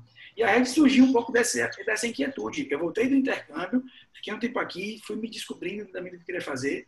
Depois da experiência do Outback, eu falei, pô, bicho, e o Outback para mim também foi divisor de água na cidade. A gente tinha um atendimento que não era ruim, era tipo assim, horroroso para baixo. E eu acho que o Outback, ele botou uma regrinha assim, falou, velho, ou, ou a cidade me acompanha, ou eu vou continuar abrindo loja e vou lotar meu restaurante gigante. E foi o que aconteceu. O Outback abriu loja e continua lotando até hoje porque você sabe o que você vai esperar. E é muito difícil fazer aquilo que eles fizeram. E é, uma viagem, que você falou também, mas foi uma viagem para o Capão, que é onde surgem. Capão não, desculpa, para Chapada Diamantina, para Itaitê, que é onde, onde surgem as coisas boas. Depois de uma trilha de, de 10 horas, a gente fez uma trilha, ficou esgotado, a gente estava um grupo de cinco pessoas. E aí estava super esgotado, chegamos em casa, tomou uma cerveja, falou, porra, bicho, nós vamos começar. Falou, velho, eu sempre tive vontade de abrir um bar, abri uma steakhouse, que tinha muito essa, essa referência do Outback na minha cabeça. Um steakhouse de rua. E, como eu te falei, eu sou uma caixinha de, de referências, vou pegando tudo que eu vou vendo, tentando, tentando adaptar e tentando ler relações e hábitos. Eu já sabia que o público soteropolitano tem um fit e uma vontade de estar na rua e ver na rua de maneira imensa. E a gente estava vindo de uma época que a rua tinha ficado muito perigosa. É, é, do, dos últimos governos que tinham vivido, é, que tinham é, é, governado a cidade e o governo do estado, a cidade estava ficando muito perigosa. E o hábito do consumo de rua tinha saído. E ele estava voltando. Um tava vindo preto. de João Henrique, né? Tava vindo de João Henrique. É, João Henrique. Tava, tava, tava sinistro. tava sinistra a situação. E aí eu falei, pô, eu sempre tive essa vontade de abrir é, algo que fosse nesse conceito, que é um pouco das referências de fora, né? Do steakhouse, etc. E que viesse com, com um, um, desenho mais voltado para o público de rua, um público jovem, e não um público só A que vai gastar grana com a pose de gastar grana. O público A pode gastar grana sem ter que estar arrumado. E aí, nessa conversa, meu sócio estava lá, que era um amigo meu também, é, é, e namorava com uma colega de trabalho minha. Ele falou, pô, bicho, eu sempre tive essa vontade também de, de, de fazer isso. Eu sou totalmente frustrado, ele não é baiano, totalmente frustrado com o atendimento aqui em Salvador. Falei, pô, velho, e é uma coisa que parece relativamente simples, né? Óbvio que a gente descobriu que é um pouco mais difícil do que parecia, mas também não era tão difícil quanto todo mundo pinta e a galera não quer realmente se dedicar. E aí a gente começou a conversar sobre isso. Eu tinha esse primo, que é o cara do aplicativo, que é o é meu guru aí de, de, vida, ele é quase um Google Trends. E ele é um cara que é programador, é CEO da empresa dele, que é super massa, faz várias outras coisas e é um apaixonado por gastronomia estuda gastronomia a vera e não empreende na área de gastronomia. E é um cara que tinha um conhecimento de carne absurda, viajou para estudar carne e tal. Falei, pô, vou ligar para meu primo. Liguei ele de Aracaju, ele é daqui de Salvador, mas foi para Aracaju. Falei, bicho, e aí, o que, que você sabe sobre carne, hambúrguer?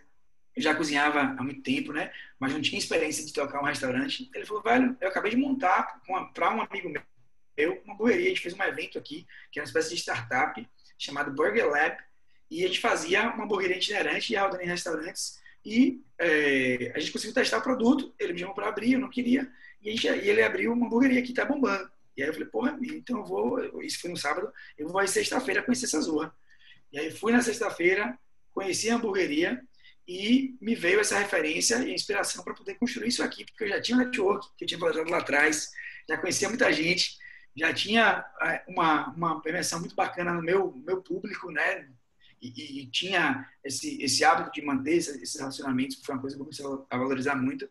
E aí eu resolvi fazer, é, meio que aplicar uma estratégia de startup ao nosso negócio. Falei, velho, eu não posso testar um negócio sem nunca ter feito, que eu vou errar direto nele, então vamos criar um evento. E esse evento foi o Burger Experience, que a gente criou esse evento, que era para ser tipo, para 30 pessoas, né? a gente abriu os ingressos, achei para minha mãe, um amigo ali mais próximo, e na primeira primeiro evento a gente me deu 170 ingressos que foi um Nossa, desastre. Sim. A gente não está fazer zorra nenhuma. foi um desastre. E foi daí que surgiu a ideia da rede, né? Tipo assim, foi muito de, um, de uma dor que a gente vivia. Eu acho que muitos negócios surgem assim. É, eu acho que é, é um bom, uma boa maneira de começar, enxergar algum problema e tentar solucionar ele, associado a algo que você tem desejo também de construir. Então, eu tinha esse desejo de construir é, algo que tinha visto fora, né, as referências que eu vi de fora, de todo lugar na Europa ter um cantinho que era um cantinho massa, independente de ser um lugar mais distante, né? E a gente tem alguns exemplos aqui também em Salvador, o La Requerri, La Requerri está no Garcia, e a seria uma coisa que, que você não espera de, de, de dar certo por estar fora da rota. La Requerri dá certo há muitos anos, porque tem qualidade e tem ambiente, e tem entrega, e tem um monte de coisa. Você vai no Requerri, a janela está no teto, né? Ou melhor, as portas estão no teto e a janela está no chão, sei lá, é uma coisa muito uhum. louca, é super massa a experiência, além da comida ser legal, além do atendimento ser bom. Então, quando acontece um erro ali, a tendência é você é, relevar, né? Porque tem vários outros fatores que te agradam a ponto de você é, não se frustrar 100%. Isso, inclusive, é um mal do delivery. O delivery deixa a experiência única e exclusivamente no ponto de contato do produto. E a gente está pensando agora em outras soluções para entregar a experiência o cliente está consumindo em casa. Mais ou menos isso. Ô, Peu, é, eu, eu trabalho na Dom Luiz, né? E aí a gente já trocou ideia de que acho que a rede da barra, e aí se for estiver errado, e pede até para cortar assim para falar isso, mas era para ser Red Burger Bar. E aí o bar sempre. É, você falou que ficava num espaço muito reduzido, e a ideia era com a da barra ser tipo, realmente a Red Bar. Sobre isso, até tipo, se você quiser comentar um pouco sobre como é, vai ser a experiência da Red da Barra, e também uma, uma pergunta que eu tenho muito sobre é como escolher um cardápio e produtos agregar, porque assim a Red hoje já tem cardápio mais ou menos fixo de hambúrgueres, né? Você sabe o que esperar, você já sabe o que você gosta, já vai em mente, pô, eu quero Red eu quero Red. É, e como agora nessa experiência nova vocês estão agregando, é né? um teste interno, você chama o público para participar, de tipo, diversificar mais, tem o Red Papas, aí vai aumentando o cardápio, como vai ser a experiência da Red e como que é o teste para novos produtos também? super bacana. É, um dos, das, nossos focos sempre foi criar essa, esse mix aí de um pouco de steakhouse com bar e com hambúrguer, né, uma experiência no hambúrguer. Então a gente tinha uma experiência completa para o cara que queria vir só tomar um drink, tomar uma cerveja e petiscar. Tinha para a pessoa que queria comer um hambúrguer de fato. Tinha uma galera que só vinha tomar drink também. Só que a pandemia deu uma sacudida maior né, e até a mudança de hábito de consumo também deu uma mudança maior. Eu já venho falando de trend de drink há muito tempo. Tem bem uns três anos que eu vou para São Paulo pesquisar drink e a gente tem um projeto que a gente estava já desenhadinho, esperando para poder acontecer. E, é, inclusive, ele vai acontecer, que é um bar que a gente vai abrir é, no último andar da Red, que é uma espécie de rooftop, que vai se chamar Red Light. E ele vai ter o primeiro, se tudo der certo, a gente conseguir fazer a tempo, o primeiro Speakeasy de Salvador, que é um bar escondido dentro do Red Light vai existir um outro bar escondido, né, estou contando aqui em primeira mão, mas não vou falar mais em outros lugares, que vai ser o Purgatório. Então ele vai ser um bar escondido para quem quiser viver, quem quiser viver uma experiência realmente exclusiva, assim, não exclusiva, exclusiva não é a palavra, específica é, de, de imersão na, na, na, na, experiência dos drinks, né? Então ele não é um bar que nasce para poder dar resultado, ele é um bar que nasce para poder gerar impacto. Então, isso é uma coisa que eu sou meio doido por isso. O Red Light vai ser um bar maior, um pouco e tal, mas o Purgatório, se, enfim, alguém quiser vir massa, se não quiser, beleza também, porque a gente vai criar uma ideia de provocação total. Eu sempre quis fazer um negócio desse. E a Red Barra, ela está voltando, está nascendo, né? Para poder trazer de volta a nossa origem. A gente nasceu como, como Red Burger and Bar, porque a nossa ideia era de que milkshake não combinava com hambúrguer. Eu ainda não consigo consumir os dois ao mesmo tempo. Para mim é uma coisa ou outra, mas eu respeito muito e tive que realmente é, abraçar a ideia do público, que a gente precisa ouvir nosso público também, e começar a vender milkshake. Mas eu sempre achei que um hambúrguer né, combina muito mais com uma cerveja, uma cerveja que equilibre, ou enfim, alguma outra bebida mais amarga, um drink, que, que acompanha bem com o hambúrguer, porque é uma refeição relativamente pesada, né? Não só eu falo de, de, de questões é, calóricas e tal, mas do que tem naquela comida, né? Um hambúrguer de carne que tem um sabor mais forte, tem um pão, tem uma, uma cebola caramelizada, tem uma maionese com algum ingrediente que tem mais, mais peso. Então, realmente precisa de uma bebida que seja um, pouco mais equilibrada para aquele tipo de, de, comida. Mas entendo também o público consome muito milkshake. E a Red Bar, a gente percebeu, na, outra, na nossa outra Red, a gente não teve bar.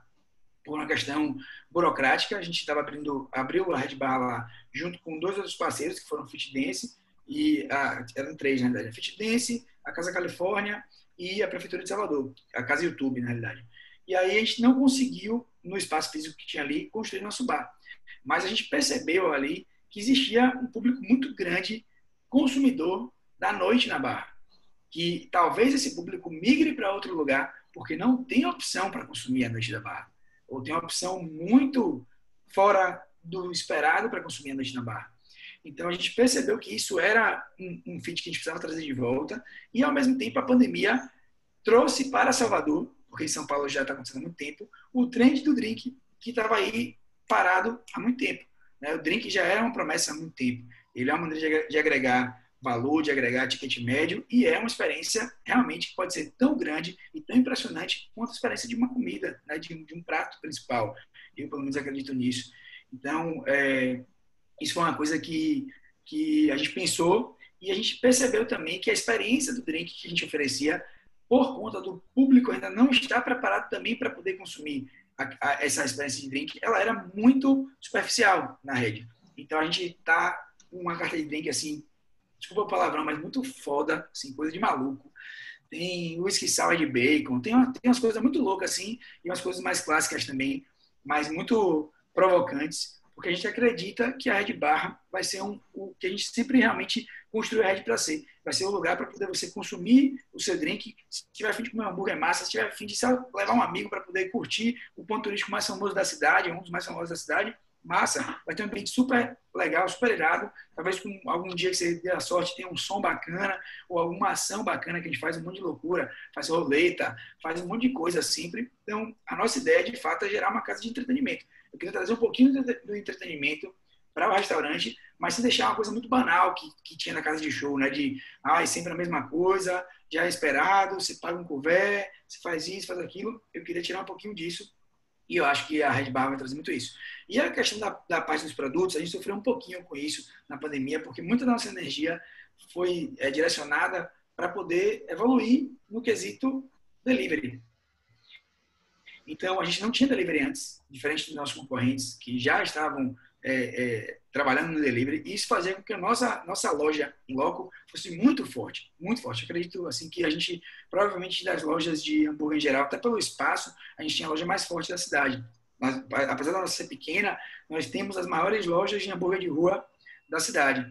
E aí, quando a pandemia veio, isso gerou muitos, é, assim, gerou impacto imediato, né, financeiro, obviamente, e gerou muitas análises e muitas reflexões para a gente, sobretudo sobre a cadeia produtiva, sobre é, o quanto que a gente gastava para poder produzir, para poder se dedicar à venda de alguns produtos que talvez não saíssem tanto, que fazem sentido no consumo em loco, até por uma questão de agregar valor e agregar experiência, mas no delivery não agregava. Então a gente criou algumas outras coisas focadas na experiência. O kit em casa, por exemplo, foi uma delas. A gente queria que o cliente tivesse uma experiência que ele tinha na rede alguma coisa que agregasse é, é, é um sentimento para o cliente que estava consumindo ali.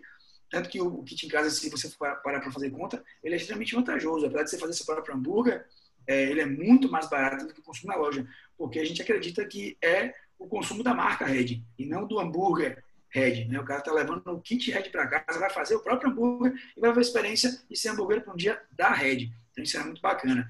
E acabou que a gente segurou um pouco a criação de novos produtos. E agora a gente vai vir com uma enxurrada de produtos novos, né? tanto para a parte da noite, que é uma outra dor também que a gente tem de tirar produtos queridinhos, mas a gente também aprendeu a fazer isso, a gente aprendeu que a gente precisa criar esse, essa, esse hábito do cliente também de se provocar, de tirar alguns hambúrgueres talvez que não vendiam ou que não vendem, para que o cliente mude um pouco o paladar, para que ele se acostume com aquilo ali, até que ele expresse a vontade de, de, daquilo voltar, que gere esse, esse, esse giro, né, essa, essa atividade dos produtos.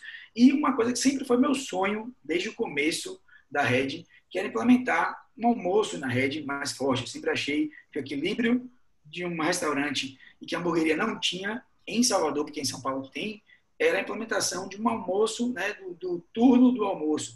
Se a gente conseguisse fazer com que os clientes criassem o hábito de consumir hambúrguer durante o dia, mesmo que não fosse tão latente quanto à noite, a gente teria um equilíbrio perfeito, porque a gente teria duas equipes se entrelaçando e se e, e organizando é, é, um dia inteiro, né, que a estrutura está ali, de aluguel, fixa, etc. e tal, e a gente teria é, o giro perfeito de tempo para o negócio funcionar. Ele funcionaria no horário do almoço, né, de manhã até o horário do almoço e até o começo da madrugada, que a Red, acho que é uma das únicas hamburguerias, ou a única hamburgueria que focava e foca em funcionar até uma, duas da manhã, no carnaval a gente vai até cinco, seis todo dia. Então, isso foi uma coisa muito bacana. E o almoço, através do delivery também, a gente começou a enxergar que era o momento de implementar o almoço. Fizemos um teste com um produto que a gente acreditava que tinha mais nosso fit, então tem erro nesse processo também. A gente lançou um bife que é um produto super premium, apesar de a gente ter desconstruído a cara do bife ancho, só que por ser um produto de qualidade altíssima, que era um produto que a gente estava trabalhando, o custo dele era muito alto. Então a gente tinha um ticket de 79 quando era para duas pessoas e de 59 quando a gente colocou para uma pessoa. E a gente percebeu que o consumo ele não estava sendo tão é, é, constante quanto a gente esperava. Gente percebeu também que, ao mesmo tempo que a gente queria passar no conceito daquele produto, ter outros produtos disponíveis com um ticket um pouco mais agressivo, que obviamente caiba dentro da nossa realidade, faz com que mais pessoas consumam a marca Red. Né? Você vai levar para casa, uma, tem muita gente, e é uma coisa que é uma realidade, né? A Red, ela tem um público jovem muito engajado, acredito que nosso público é o mais engajado de todos, só que, pelo fato de a gente ter tido um público extremamente fã, é, alguns outros públicos não consumiram a marca Red. Então, o público mais velho, o público que já está com um outro patamar de vida financeira e tal, não enxergava a rede no momento ele consumir. E aí, talvez, por exemplo, com base no nosso estudo, talvez o almoço seja essa, essa válvula de escape, porque a pessoa talvez não queira comer um hambúrguer, mas vai comer um prato executivo e vai estar consumindo a rede e vai conhecer a nossa marca. E vai propagar a nossa marca, mesmo sem talvez ter comido hambúrguer. Ou talvez, em algum momento, quando ele pensar em hambúrguer, ele vai pensar em Red, porque ele já se permitiu comer o almoço da Red começa a ter uma comunicação né, com a marca. Eu, eu quando você estava falando que você foca na experiência, aí me veio logo na, em mente o kit, né? Que aí eu estava na dúvida. Se o kit era por conta do delivery, exemplo, às vezes podia estar tá chegando sem muita qualidade, então meio que você joga a qualidade pro, pro cliente, ó, tá tudo aqui certinho, você faz, você vai ficar quentinho dentro de sua casa, vai ficar massa. E aí tem essa parte dessa visão de experiência que vocês já têm, que vocês focam bastante. E acho que tá, tá aumentando, velho, com, com esse, os, novos empre, os novos empreendedores. Que a gente conversou com, com o Gabriel, com você, que a gente está falando. E vocês dois têm uma visão muito forte disso, de experiência. Pô, a Vila, aquele, a Vila é um, é um ambiente total de experiência e você, do jeito que você está falando da, da rede, tanto da, do aumento que você está fazendo na Pituba, como esse da Barra, também é, um, é uma parte de, de experiência em si, né? Tipo assim... Com certeza. É. E eu acho que mais negócio tem que surgir assim. Eu acho que é, é, alguém tem que dar o pontapé, né? O negócio de, de, de Gabriel é muito bacana, muito interessante, é diferente para a cidade também. Né? Ele, ele funciona ali como uma espécie, eu acho, né? uma espécie de shopping. Ele é, ele participa através dos negócios, da criação do conceito, não sei como é que seria isso, mas ele ao mesmo tempo tá, não sei se é, mas tá, tá talvez também no negócio do, da administração dos outros negócios. Então é um negócio diferente também. Se garante que tem é, um, um, uma aglomeração de negócios bacanas ali no mesmo lugar para poder gerar um ponto final de destino, né? um ponto turístico, um ponto uhum. de encontro. Isso é bacana também. E eu acho que mais empreendedores vão se dedicar a isso. Só que eu acho que na jornada do empreendedorismo, Isso é uma coisa também que a gente está muito mal acostumado, então não sei se eu dei sorte assim, em ter vindo com a visão que eu tenho, mas as pessoas tendem a, a, a, a querer entregar ou deixar que uma visão muito rasa das coisas, ou que um negócio ele pare numa, na superfície, né? As pessoas têm medo de aprofundar, com medo ou de errar ou com medo de dar muito trabalho. Só que realmente você precisa romper essa barreira aí dos, dos primeiros momentos, que realmente vai ser mais difícil para que esse negócio seja conhecido, seja reconhecido como um negócio de conceito, para depois ele realmente virar unanimidade. Unanimidade não existe, né? Mas virar um negócio mais, mais sólido. E isso é difícil porque muitos jovens, assim como eu, não tinham uma grana para poder empreender no começo. Então, quando você tem a grana para poder empreender, é um pouco mais tranquilo você falar, pô, se você tiver a visão do propósito, fala, massa, tenho a visão do propósito, vou fazer. Mas quando você não tem, é um pouco mais difícil de você enxergar. Só que eu acho que a visão tinha que ser oposta. Acho que foi, velho, já que eu não tenho uma grana, eu preciso apostar no propósito. Porque é. se eu vou competir com os caras que têm maior possibilidade de ter um preço melhor, de ter alcance, de ter grana para fazer publicidade, fazer é, é, performance, outdoor, etc e tal, eu preciso ter um diferencial que esteja na alma, na, na alma do meu negócio e não na superfície, porque na superfície é mais fácil de outras pessoas fazerem. Hum. E aí que eu acho que dá o grande desafio e a grande alma, a alma do empreendedor, principalmente de gastronomia e de negócios de impacto no entretenimento ou de experiência. Acho que as pessoas têm receio porque isso realmente dá muito trabalho de desenvolvimento pessoal, de desenvolvimento de projeto, de pessoas. Erra-se muito, é muito difícil encontrar as pessoas certas, porque você também não sabe, você vai construindo um negócio ao longo do tempo. E eu acho que mais pessoas com esses exemplos vão vir. Eu não sei se eu vou conseguir ser o primeiro, né? Mas acho que eu fui o primeiro a falar de um speakeasy em Salvador e eu vou fazer esse speakeasy. Mas eu tenho certeza que se a gente conseguir fazer tudo certinho do jeito que eu estou imaginando, alguém fala, caralho, que foda isso daqui. E vai vir outro speakeasy. E aí, talvez seja, o que, que foda se isso acontecer, talvez seja o, o, o, assim, a pessoa que vai ter propagado uma tendência. Tipo assim, porra, foi o primeiro speakeasy daqui Nossa. e outros fizeram. Gabriel fez isso com, com barbearia também, né? Era uma tendência que veio, que estava em São Paulo bombando, e ele foi o primeiro aqui em Salvador. O speakeasy é uma coisa que o baiano nem conhece ainda direito. Já foi em São Paulo uma vez, viu uma coisinha ou outra e tal. São Paulo bomba pra caramba. E fazer o seu a possibilidade de ser a referência inicial, eu acho, assim, genial, assim, super legal de, de poder me desafiar dessa maneira. Você estava falando aí de tipo, a galera quer começar a empreender e tudo mais. Hoje você, tipo, tem um negócio que todo mundo conhece, você se bota muito a cara ali na frente também da operação, muitas vezes e tal chega muita ideia para você, tipo, pô, vai tô com essa ideia, você não quer colar junto, tal, só o quê. E se você tem outros negócios também além da Red, a gente falou muito da Red, que é o mais conhecido, mas você tem outros negócios que você participa, mesmo financeiramente ou com alguma coisa administrativa. Tem outro negócio também que veio da minha cabeça aí doida, que foi um bar que a gente montou na Eco Square, que veio de uma viagem também para o Rock in Rio, que eu fiz. Me apaixonei por um, uma aplicação de marca que eu vi lá. Falei, caralho, se eu fizer um bar disso daqui, na época era Heineken, eu acho que vai ser foda, e vai ser na X-Square. E aí a gente fez um bar chamado de Quina, por algumas questões contratuais, né, o X-Square virou uma marca de cerveja diferente, e a gente mudou também algumas questões societárias, e a gente resolveu mudar de nome e virou Beco. Acontece que a pandemia veio e quebrou um pouquinho nossas pernas, a gente quase não funcionou nesse momento de pandemia, mas em dois meses de, de funcionamento, né, a gente extrapolou nosso cenário otimista de faturamento, porque foi um negócio muito assertivo, tinha um impacto muito forte da cor, que é um negócio extremamente verde, e a gente sabia que a gente era o único daquele, daquele ambiente ali em geral que vendia Heineken, então tinha um apelo muito grande também. A gente estuda muito isso antes, é um negócio muito bacana.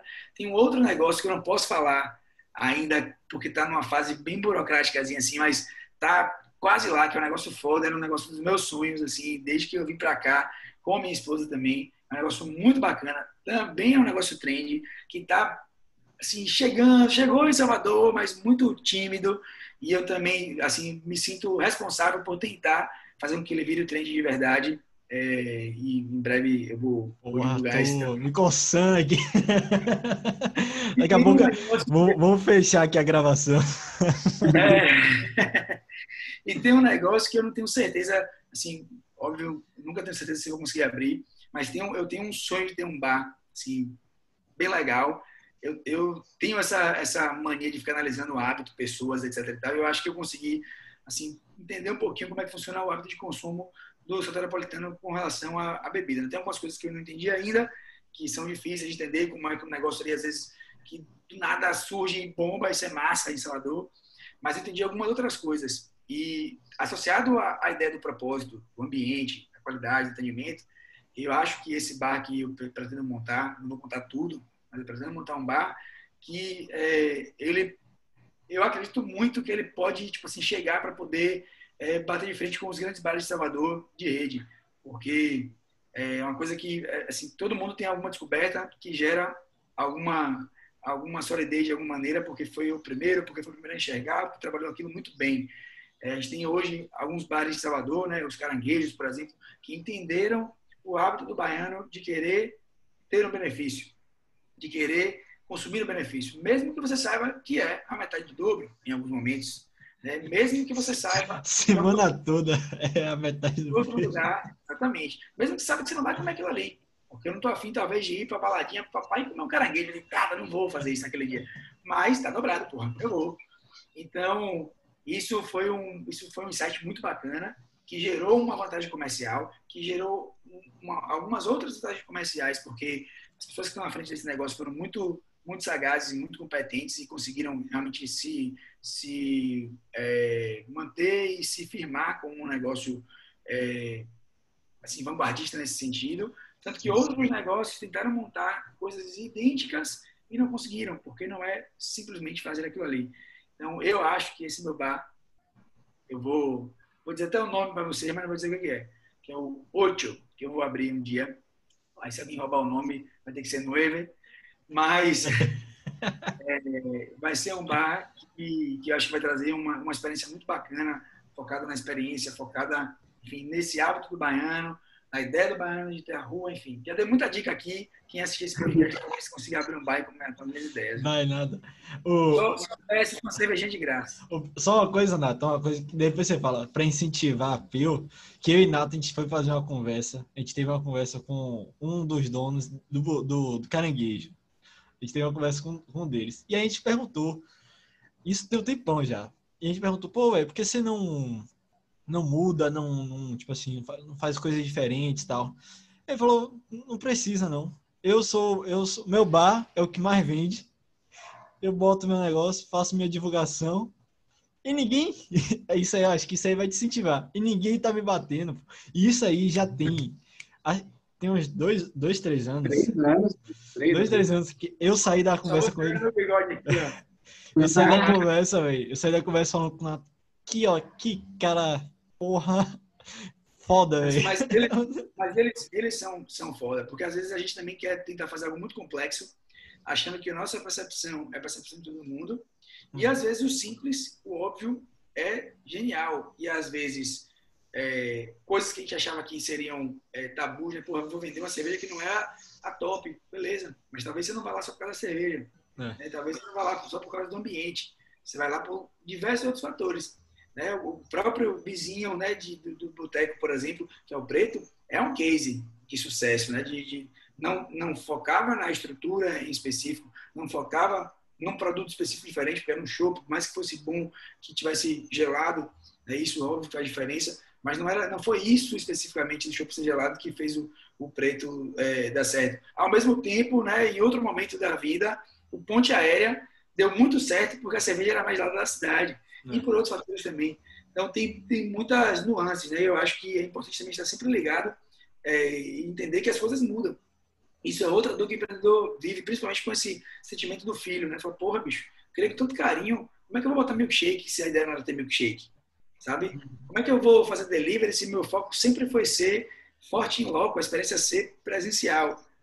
E a gente vai tomando umas rasteiras, uma pandemia, e aprende as duras penas que a gente talvez não estava enxergando o que ah, talvez antes fosse tipo, uma ideia muito bacana e que a gente não estava conseguindo é, é, ver, né? talvez por muita proximidade daquilo ali ou por já ter um, um, um dogma é, com, com relação àquele assunto que a gente não queria abrir mão. Então tem essa questão do, do tanto do, não falo nem de ego, mas do, assim, do brilho do, do empreendedor, porque às vezes ele acha que ele está certo e eu acho que a gente precisa se questionar, precisa aceitar e a gente precisa sempre olhar para o lado com muita, assim, muita atenção muita cautela. Eu já vi muita gente falando assim, ah, eu me incomodo com não sei quem, não sei quem, não sei quem. Eu também não me incomodo. Mas eu respeito muito a jornada de todo mundo, porque eu fui a terceira hamburgueria de Salvador, e existiam duas, são duas concorrentes minhas de hoje, e eu vi, vim como uma pessoa que não trabalhava com cozinha antes, que não tinha um nome forte na gastronomia, que não tinha um nome forte no empreendedorismo, que as pessoas falavam, pô, até minha família, por que você vai abrir uma hamburgueria, velho? Falei, bicho, porque eu, eu tô enxergando uma coisa que eu acho que ninguém tá enxergando. Meus sócios falaram isso quando eu mostrei o ponto da Red Pituba. Um dia eu vou postar isso daí, como é que ela era, como é que ela é hoje. E ela falou, você tá maluco? Um pai de meus sócios falou assim, velho, vocês vão quebrar. Não sei se vocês vão quebrar. Eu falei, rapaz, não vai quebrar. Não vai quebrar por quê? Falei, porque eu tô aqui, porque não pode quebrar. Porque minha vida não permite essa quebra. Então, eu vou fazer das tripas coração, mas não vai quebrar. Eu não sabia, obviamente, era tão certo quanto deu. Mas eu consegui enxergar uma coisa, consegui enxergar algumas tendências, e acho que isso é, uma, é uma das minhas habilidades também. Né? Eu tenho meu sócio hoje que gerencia comigo a Red, e, que é Edmo, e ele é o cara dos números, era meu colega da Ernst Young também, é o cara, cara dos números, é contador, um cara super é, visionário na parte de gestão, é, é de estratégias, processos, números, tá? criou o Excel junto com Bill Gates, mas a gente entende hoje que é, essa, esse, essa casadinha é muito importante, né? porque um agrega muita visão de, de, enxergar um pouco mais adiante, o outro enxerga, entrega um pouco mais de visibilidade, de, de segurança no negócio, e enfim, e a gente vai, vai se casando dessa maneira. Eu acho que isso é um dos motivos também da Red ter se sustentado, ter se segurado, porque a gente conseguiu, no meio do caminho, mudar um pouquinho o nosso, nosso rumo, porque a gente percebeu que, apesar de estar indo bem, a gente não estava indo tão bem quanto a gente queria. Óbvio que nesse momento de pandemia, assim, nada está tão legal quanto a gente queria que tivesse, mas só o fato de estar vivo, né, de estar vivo como negócio também, né, de estar sobrevivendo como negócio, de estar tendo movimento, de ter clientes que nos apoiam pra caramba, isso é uma coisa que eu sou extremamente grato, de ter assim fãs, red lovers que vão consumir na rede porque admiram, porque querem que continue existindo, porque apoiam, assim, eu acho que eu tenho um mínimo de obrigação de dar atenção para isso, de ouvir esses clientes, de quando tiver algum problema, remediar. A gente estava até um pouco em falta com isso, mas voltamos agora. Uma das nossas coisas que a gente tem mais forte de Dogma na Rede, que é a parte de CRM. A gente voltou a fazer porque a gente estava sem equipe. A gente liga para absolutamente todo mundo que dá feedback negativo e para muitas pessoas que dão feedback positivo. E a gente voltou a fazer isso essa semana porque a gente entende que isso é o mínimo que eu tenho que fazer pelo cliente que parou o tempo dele, pegou a grana dele, que eu não sei o quão suada é, para poder consumir o meu negócio, o meu produto, muitas vezes durante o ano, durante a vida, em loco, em evento, em várias coisas, né, que em vários lugares que a gente está. E eu acho também que essa ideia, a gente, a gente acredita muito em todas as ideias. Eu já fiz eventos que não valeram a pena, fiz eventos que valeram a pena de venda, mas eu sempre enxerguei o que, é eu podia tirar para além da venda daquele evento. Eu entendia que era um público específico que eu precisava atacar. Eu falava, vou fazer uma ativação aqui vou gerar, vou entregar alguma coisa para esse cliente para ele lembrar de mim em algum momento. Eu, eu, eu tenho uma, um dos meus maiores medos como empreendedor é perder uma oportunidade que eu já tinha enxergado. Eu tenho medo desgramado disso daí.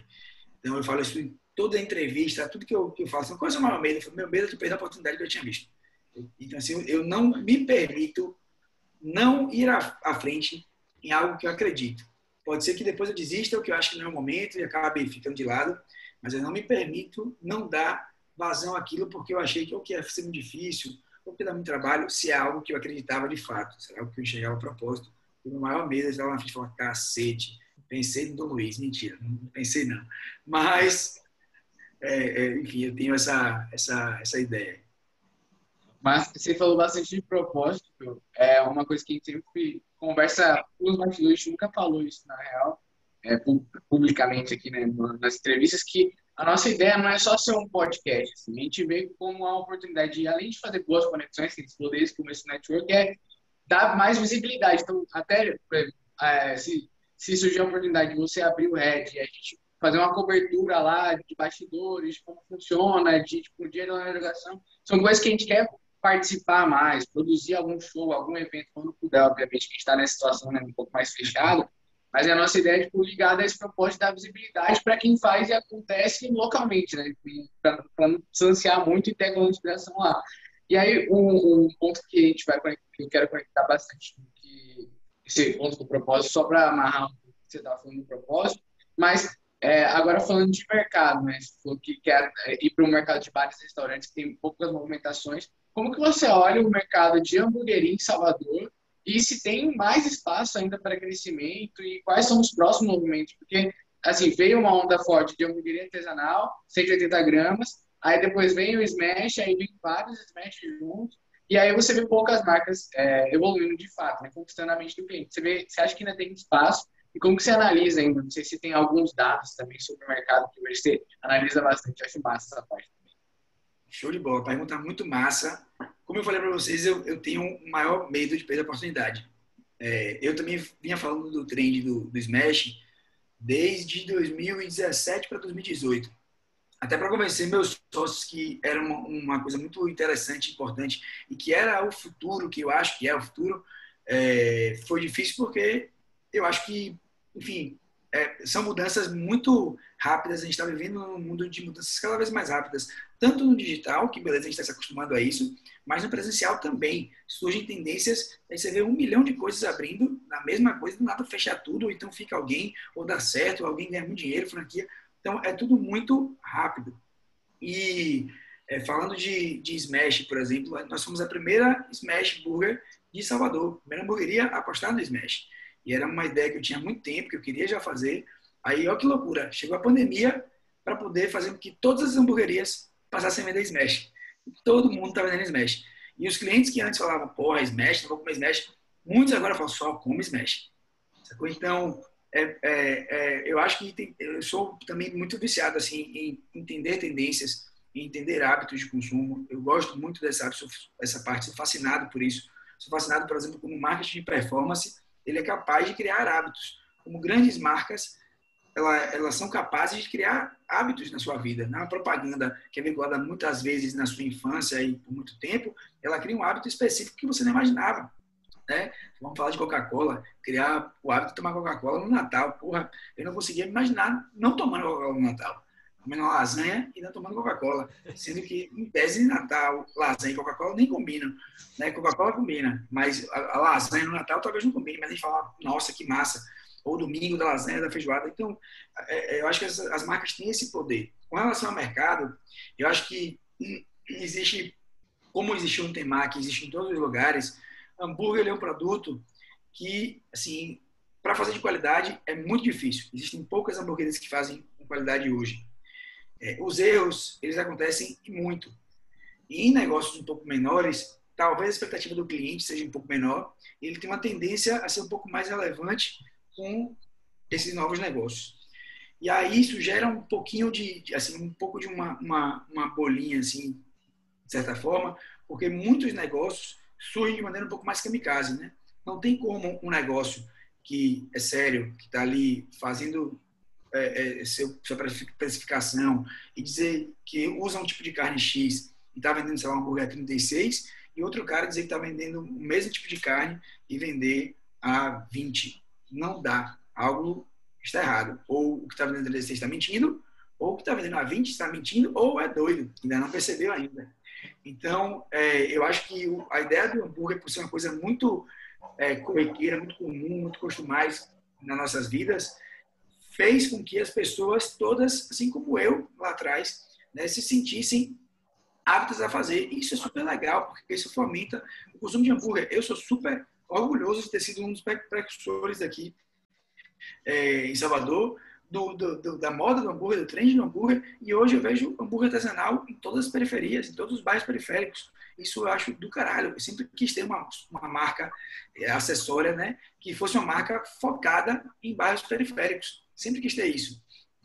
Mas não tivemos energia para fazer isso. Assim, quando você fala, o que você acha de mercado? Salvador cabe mais, mais redes? Eu acho que, assim, quando você fala de Salvador, região metropolitana, etc e tal, eu acho que ainda cabe, sim. Eu acho que na própria Salvador, talvez ainda caiba, mas talvez não esteja dentro da nossa estratégia ter lojas que concorram entre si é, nesse mesmo raio de, de, de, enfim, dentro daquela mesma esfera dentro da loja de rua, talvez dentro de um shopping, que a gente já fez algumas análises voltando atrás, talvez seja possível, né, de ter em lugares parecidos.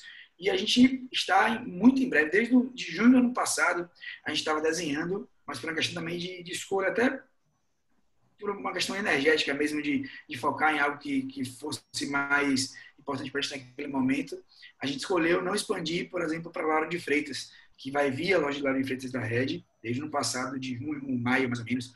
A gente já estava desenhando essa loja, fomos a Lauro, entendemos que era um mercado que a gente precisava atacar, mas a gente acabou deixando um pouquinho para depois, para focar na nossa reorganização aqui interna, no que tange delivery, em todas as coisas que a gente estava aprendendo de novo e criar um novo conceito de consumo ali para delivery também. A gente vai fazer muita coisa nova agora, nos próximos dois meses.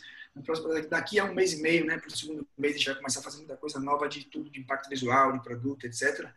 E eu acredito que ainda caibam mais duas redes aí, que são nosso, nosso projeto. A gente tem projeto de fazer mais uma rede, que é a Lauro de Freitas até junho, e mais uma rede que essa eu não posso dizer ainda que é, até dezembro. Né? Essa é bem legal. Essa é, essa é uma, uma rede também que, quando eu abri a primeira, eu já queria essa desde o começo. E eu acredito muito, eu sou também viciado, já falei para vocês aí na parte de impacto, de visual, de experiência. Então, eu gosto muito de redes icônicas. Acho que já caberia, talvez, uma terceira rede num reaquecimento de mercado. Gostaria muito de ter uma terceira rede no Pelourinho. Acho que tem tudo a ver com a gente. Acho que é nossa cara fazer isso. E assim como Mariposa fez e ficou super legal a ideia deles, eu queria muito ter uma rede no Casarão Histórico ali e que construir uma experiência talvez um pouco mais personalizada para o Pelourinho, né? E não necessariamente a rede do jeito exato que a rede funciona na Pituba, né? Uhum. Então eu acho que é, isso é uma coisa de, de, de mercado para a rede em específico. Acho que não é, não, não assim, todo, todo, todo mundo me pergunta, você acha que vai gerar o mesmo impacto que o Temac teve e tal, e, e, e, ter uma retração, eu acho muito difícil, velho, porque diferente do Temac, e aí foi o que eu falei, o Temac gerou um, um consumo maior do, da cultura japonesa, mas eu acho que o hambúrguer, ele está nas, nas, nossas vidas mais do que a gente consegue pensar e se dar conta. Né? Desde fast food ao hambúrguer de caixinha que a gente comia em casa, nos finais de semana, ou na casa de interior, de praia, etc e tal, e desde o hambúrguer podrão do interior, por exemplo, que era um hambúrguer artesanal. O primeiro hambúrguer artesanal da vida foi num lugar chamado Borra do Chapéu. Foram em dois lugares, um era Cati, que foi no Ceará, e Morro do Chapéu, que era um cara com um trailerzinho, que ele mesmo fazia o blend dele na carne, já era um smash burger, ele não sabia, porque ele amassava a carne, e ele botava um, um tacada de queijo, um ovo, presunto, papá, e era um hambúrguer artesanal. O pão era um pão da padaria ali, que era a, pão, a padaria que fazia no interior, era um hambúrguer excelente.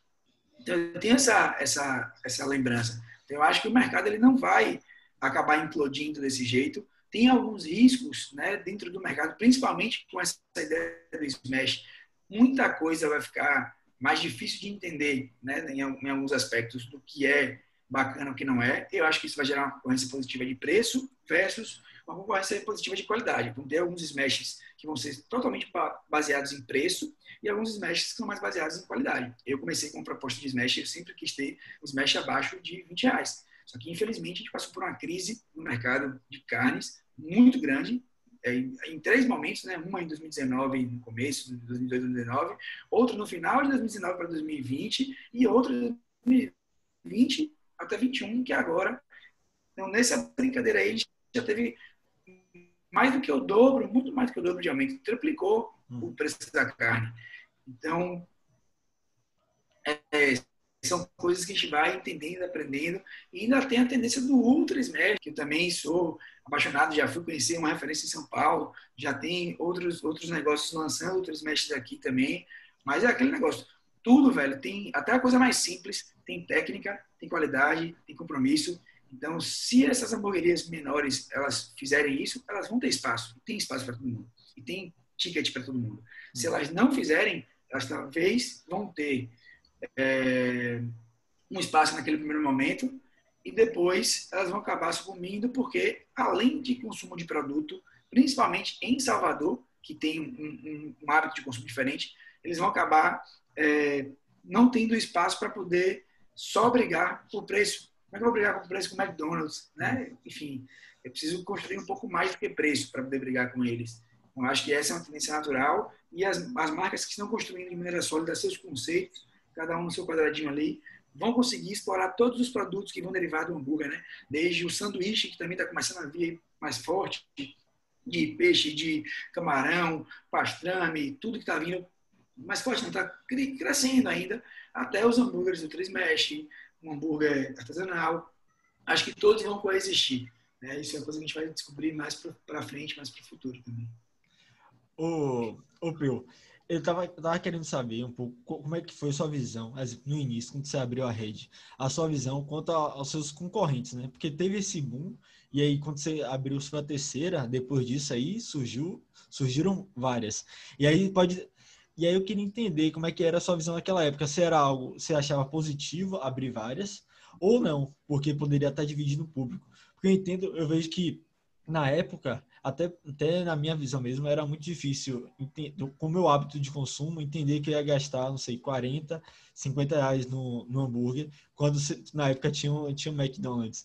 E aí eu queria, queria saber, véio, como é que era a sua visão de, pô, é muito bom tá abrindo, tá abrindo outras, outras, outras hamburguerias em volta, porque vai mudar o hábito de consumo da galera, a galera começa a se acostumar, ou tá dividindo o público. Como é que você viu naquela época, nessa época? eu acho que sempre foi um pouco diferente nesse sentido. Até hoje sou.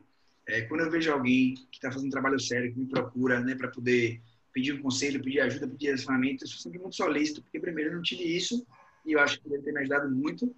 Né? Óbvio que existe o limite do segredo, do, da, da, enfim, da técnica, mas tem coisas que não faz sentido não compartilhar. Né? Não vou deixar uma pessoa se dar mal indo por um caminho, sei lá, fazendo uma obra X, Y, Z, ou cometendo um erro, sei lá, de estrutura, que ela vai ter um prejuízo de 10, 20 mil, porque eu não estou torcendo para que ela quebre. Né? Estou torcendo para que ela prospere também. E desde o começo eu tinha essa visão.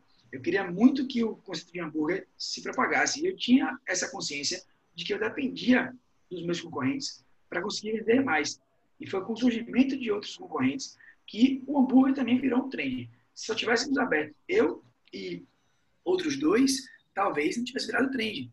Por que eu estou falando isso? Um desses outros negócios que eu falei para vocês que em breve a gente vai divulgar e etc. Ele é um trend em vários lugares, mas em Salvador ele chegou muito tímido. E um dos das, das premissas de se tornar um trend, de se tornar uma moda, de se tornar um consumo mais mais forte, é mais pessoas apostando naquele produto, que gera mais curiosidade, que gera mais consumo. Então eu preciso que mais pessoas queiram empreender, que achem que aquilo é vantajoso, que vale a pena. Né? Então, precisa de fato que algum faça um sucesso para que eu fale, opa, vou abrir isso daqui, bora, bora, bora. E aí vai surgindo mais é, é, qualidade, mais concorrência, mais marca. E quem de fato se, se preocupa com isso vai acabar se beneficiando. Né? Quem se preocupa com a marca, com a experiência, com o ambiente, vai acabar se beneficiando. Então, no meu surgimento, eu enxergava meus concorrentes, tinha algumas coisas que eu, como cliente, queria que fosse diferente, então, eu construí isso na rede, a ideia de sentar, a tendência era você ficar em pé, né, nas hamburguerias. Eu achava que podia sim você sentar um pouco mais e você ter um pouco mais de, de tempo na, na hamburgueria. Eu sei que isso, inclusive, no começo, me gerou um, um, uma limitação de atendimento, enquanto alguns concorrentes conseguiam vender mais hambúrgueres um dia. Só que isso me tornou mais longevo, de certa forma. Eu consegui durar um pouco mais até na, na ideia de tamanho de casa. Consegui depois ter um salão muito mais forte do que nos meus, meus concorrentes. Uhum. Aí depois veio o delivery, então é uma outra realidade. Mas eu consegui construir um, um perfil de consumo na loja, na ideia de vir para a rede, na minha opinião, muito forte, porque a gente apostou nessa nossa estratégia. Mas a ideia de consumir hambúrguer era importante em linha geral. Né? mesmo que fosse para consumir um hambúrguer mais barato, um hambúrguer mais caro, um hambúrguer diferente, um hambúrguer de shopping, é, é, era importante ter esse consumo do hambúrguer e ter essa conscientização. Isso aconteceu porque mais pessoas apostaram, mais pessoas acreditaram, mais pessoas acharam que era um bom negócio. Aí vários fecham, vários abrem, né? vários são bons, vários são ruins, vários surgem com a mesma precificação da gente. Eu falo direto a receber isso da Red, né? A gente nasceu com uma ideia de ser acessível. Mas, infelizmente, o hambúrguer virou um trend tão grande assim no Brasil que o mercado, como um todo, percebeu isso e começou a apertar a ponta de fornecimento e deixar tudo mais caro. E assim, por diversos fatores também, né? Influência do dólar, de o boi ser um commodity e, e o, dólar ser muito mais valorizado hoje, então mais vantajoso exportar e tal. Mas é, eu vejo alguns hambúrgueres que nascem com uma proposta assim, bem mais simples, com produtos, às vezes, que não têm a mesma qualidade e cobram o mesmo preço. E aí, o meu cliente, eu tenho uma paciência retada de explicar, de atender, de receber, você fala, pô, mas aumentou dois reais. Eu falo, bicho, eu sou a pessoa que menos queria que me desse dois reais. E quanto menor meu ticket médio, provavelmente vai ser maior meu volume. Sacou? Uhum. Se eu conseguir manter minha margem dentro do meu ticket médio baixo, isso é maravilhoso, porque eu vou vender mais. Só que, infelizmente, existem alguns, alguns repasses, alguns custos que a gente não consegue segurar. Então, é, é, um, é um hábito até que gera a, a comparação mesmo. É interessante porque a pessoa como um dia em outro lugar e fala, opa, gostei desse aqui também, pô, é bacana. Então, não, não gostei muito não, prefiro ir lá. E isso acontece. Meu cliente ele consome outras hamburguerias e o cliente de outras hamburguerias consome na rede. Uhum. E eu acho que não é só isso que faz com que a pessoa consuma, consuma na rede. E eu acho que a gente tem, e aí é, é a minha visão de empreendedor e, e voltando para marketing, a gente tem que conseguir desconstruir um pouquinho também a ideia de só consumir hambúrguer. Isso é uma coisa que eu abri muito o olho recentemente. E fazer com que a pessoa consuma o que quer que seja, mas, é, obviamente, dentro da nossa linha, do que a gente acredita que, é, que cabe, mas que ele esteja ali tendo contato com a rede, que esse ponto de contato seja algo que realmente mude o impacto do dia dele. E é outro negócio que eu sou apaixonado, você nunca ter visitado, que é a Disney, né, que pensa em todos os pontos de contato que vão, existir com o cliente. Óbvio que isso é caríssimo, né, você gerar impacto gigantesco nos pontos de contato, mas eu acho que essa é a nossa linha. Talvez a gente é, poderia ter, sei lá, se dado melhor financeiramente se a gente tivesse focado mais na, na questão comercial, na, na imposição de preço, enfim, como algumas outras hamburguerias já fizeram e tal ou num produto com uma qualidade de, de, de, produção um pouco menor, que talvez algum cliente ou outro não percebesse, mas isso é uma coisa que a gente está construindo também muito para a gente, né? De, de, de, premissa básica. Eu quero entregar um produto X com o menor preço que eu conseguir fazer, né? dentro de uma expectativa de, de margem mínima para o negócio conseguir sobreviver. Então, essa é a nossa premissa também, a nossa ideia, sempre fizemos isso, tanto que, falei mais cedo, né? Muitas coisas que a gente faz são gratuitas, de evento, de por dois reais um hambúrguer, Óbvio que o hambúrguer não custa dois reais. Eu caí nessa, isso, fato... nessa isca aí, eu caí. Eu tô lá, meu. Caí, né? tá meu nome, sobrenome, tá, tá tudo lá na sua Big Data aí. É óbvio que não custa dois reais o hambúrguer, mas a gente queria fazer uma ação que a gente bancou para poder gerar impacto para os clientes. E isso marca, já marcou você provavelmente, você vai lembrar disso para sempre. Quem foi para a fila, teve muita resenha na fila, marcou aquela pessoa. Então, assim como eu, uma das minhas primeiras lembranças da vida, sou eu sentado na bancadinha do McDonald's, olhando para o McDonald's feliz, eu quero tentar criar isso a médio e longo prazo, no meu negócio, de uma criança ou um adolescente ou um adulto, falar assim, porra, lembra da gente aqui há não sei quanto tempo na rede Pituba, velho, quando só tinha Pituba. Fala, nossa, verdade. Pô, você lembra como é que era Pituba? Agora mudou, reformou, e fez isso, fez aquilo. Então é algo que que eu acho que é muito bacana também.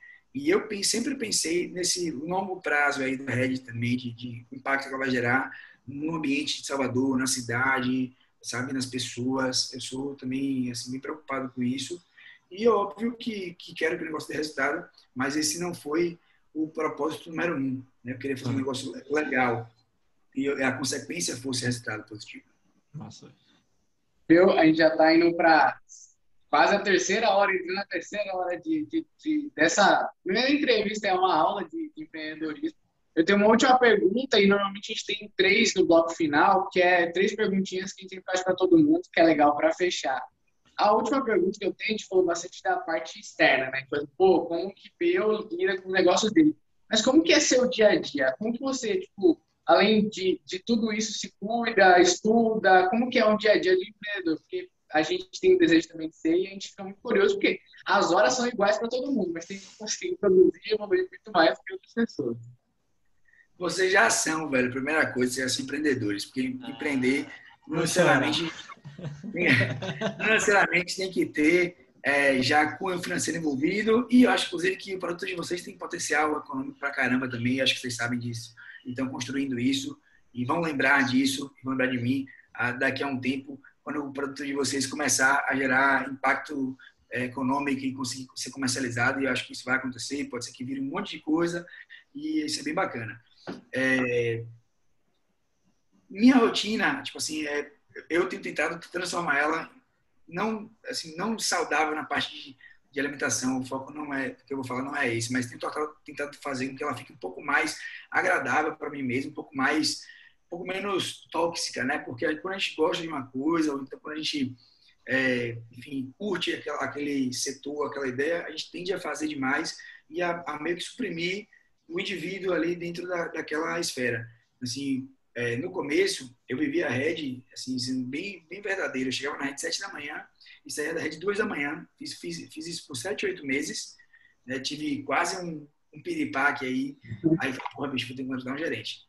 E aí contratei um gerente. É, mas, assim, é, é uma coisa que é bacana porque eu vi muito meu negócio. Foi melhorando ao longo do tempo e eu comecei a amadurecer também e consegui entender que eu conseguia, depois de um tempo de maturidade no meu próprio negócio, delegar e, e não necessariamente precisava estar passando pelo problema para poder vivê-lo ou conseguir solucionar. Hoje, a minha rotina é, principal é estar na rede, né, ir para a rede para poder pensar, é, criar novas conexões. Uma das grandes partes do, do, meu, do meu trabalho é fazer conexões.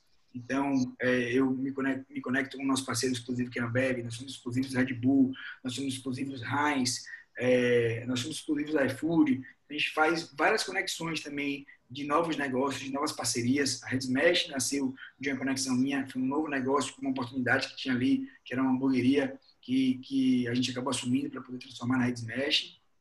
Estou tentando criar alguns hábitos um pouquinho mais saudáveis para a mente. Estou remando aí toda terça-feira com uma galera massa daquele Murê. É, isso tem me feito muito bem para poder até combater a ansiedade. Né? Eu tento consumir ao máximo de conteúdo assim é, bacana de pessoas que eu admiro, pessoas que eu acho que que é, tem algo que eu ainda não enxerguei, ou que me provocam, ou que, enfim, tem algo que elas alcançaram que ainda que eu gostaria de alcançar e que eu gostaria de descobrir. Então eu tento consumir esse conteúdo.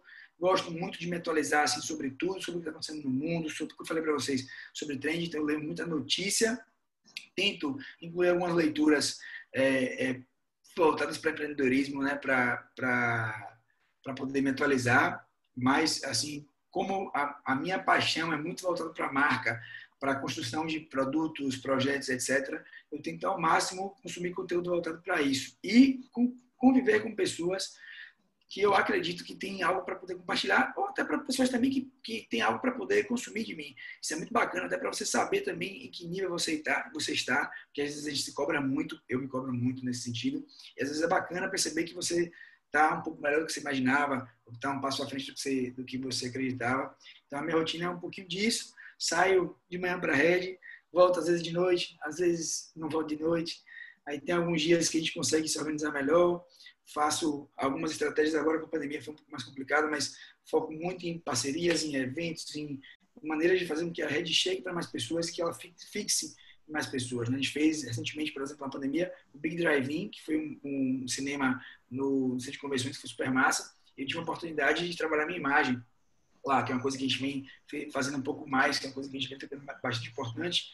É, e tinha um vídeo antes de cada filme que era comigo, fazendo uma interação com o cliente. Falou, opa, e você que está aí? Peraí, rapaz, pede um Red Bull. E aí era super legal isso, e é um desafio. E então, também me dedicando um pouco a esse projeto pessoal, que é essa ideia das receitas, é uma coisa que eu quero fazer há muito tempo, de compartilhar conteúdos rápidos. Eu sou, como falei para vocês, imperativo, e eu tenho uma dificuldade muito grande de consumir conteúdos é, muito longos, a não ser que eles me, me engajem muito. Então, é, consumo conteúdos longos para caramba, mas quando eu tenho interesse. Uhum. Então, eu acho que gastronomia é uma coisa que muita gente gosta de comer, mas nem todo mundo gosta de fazer.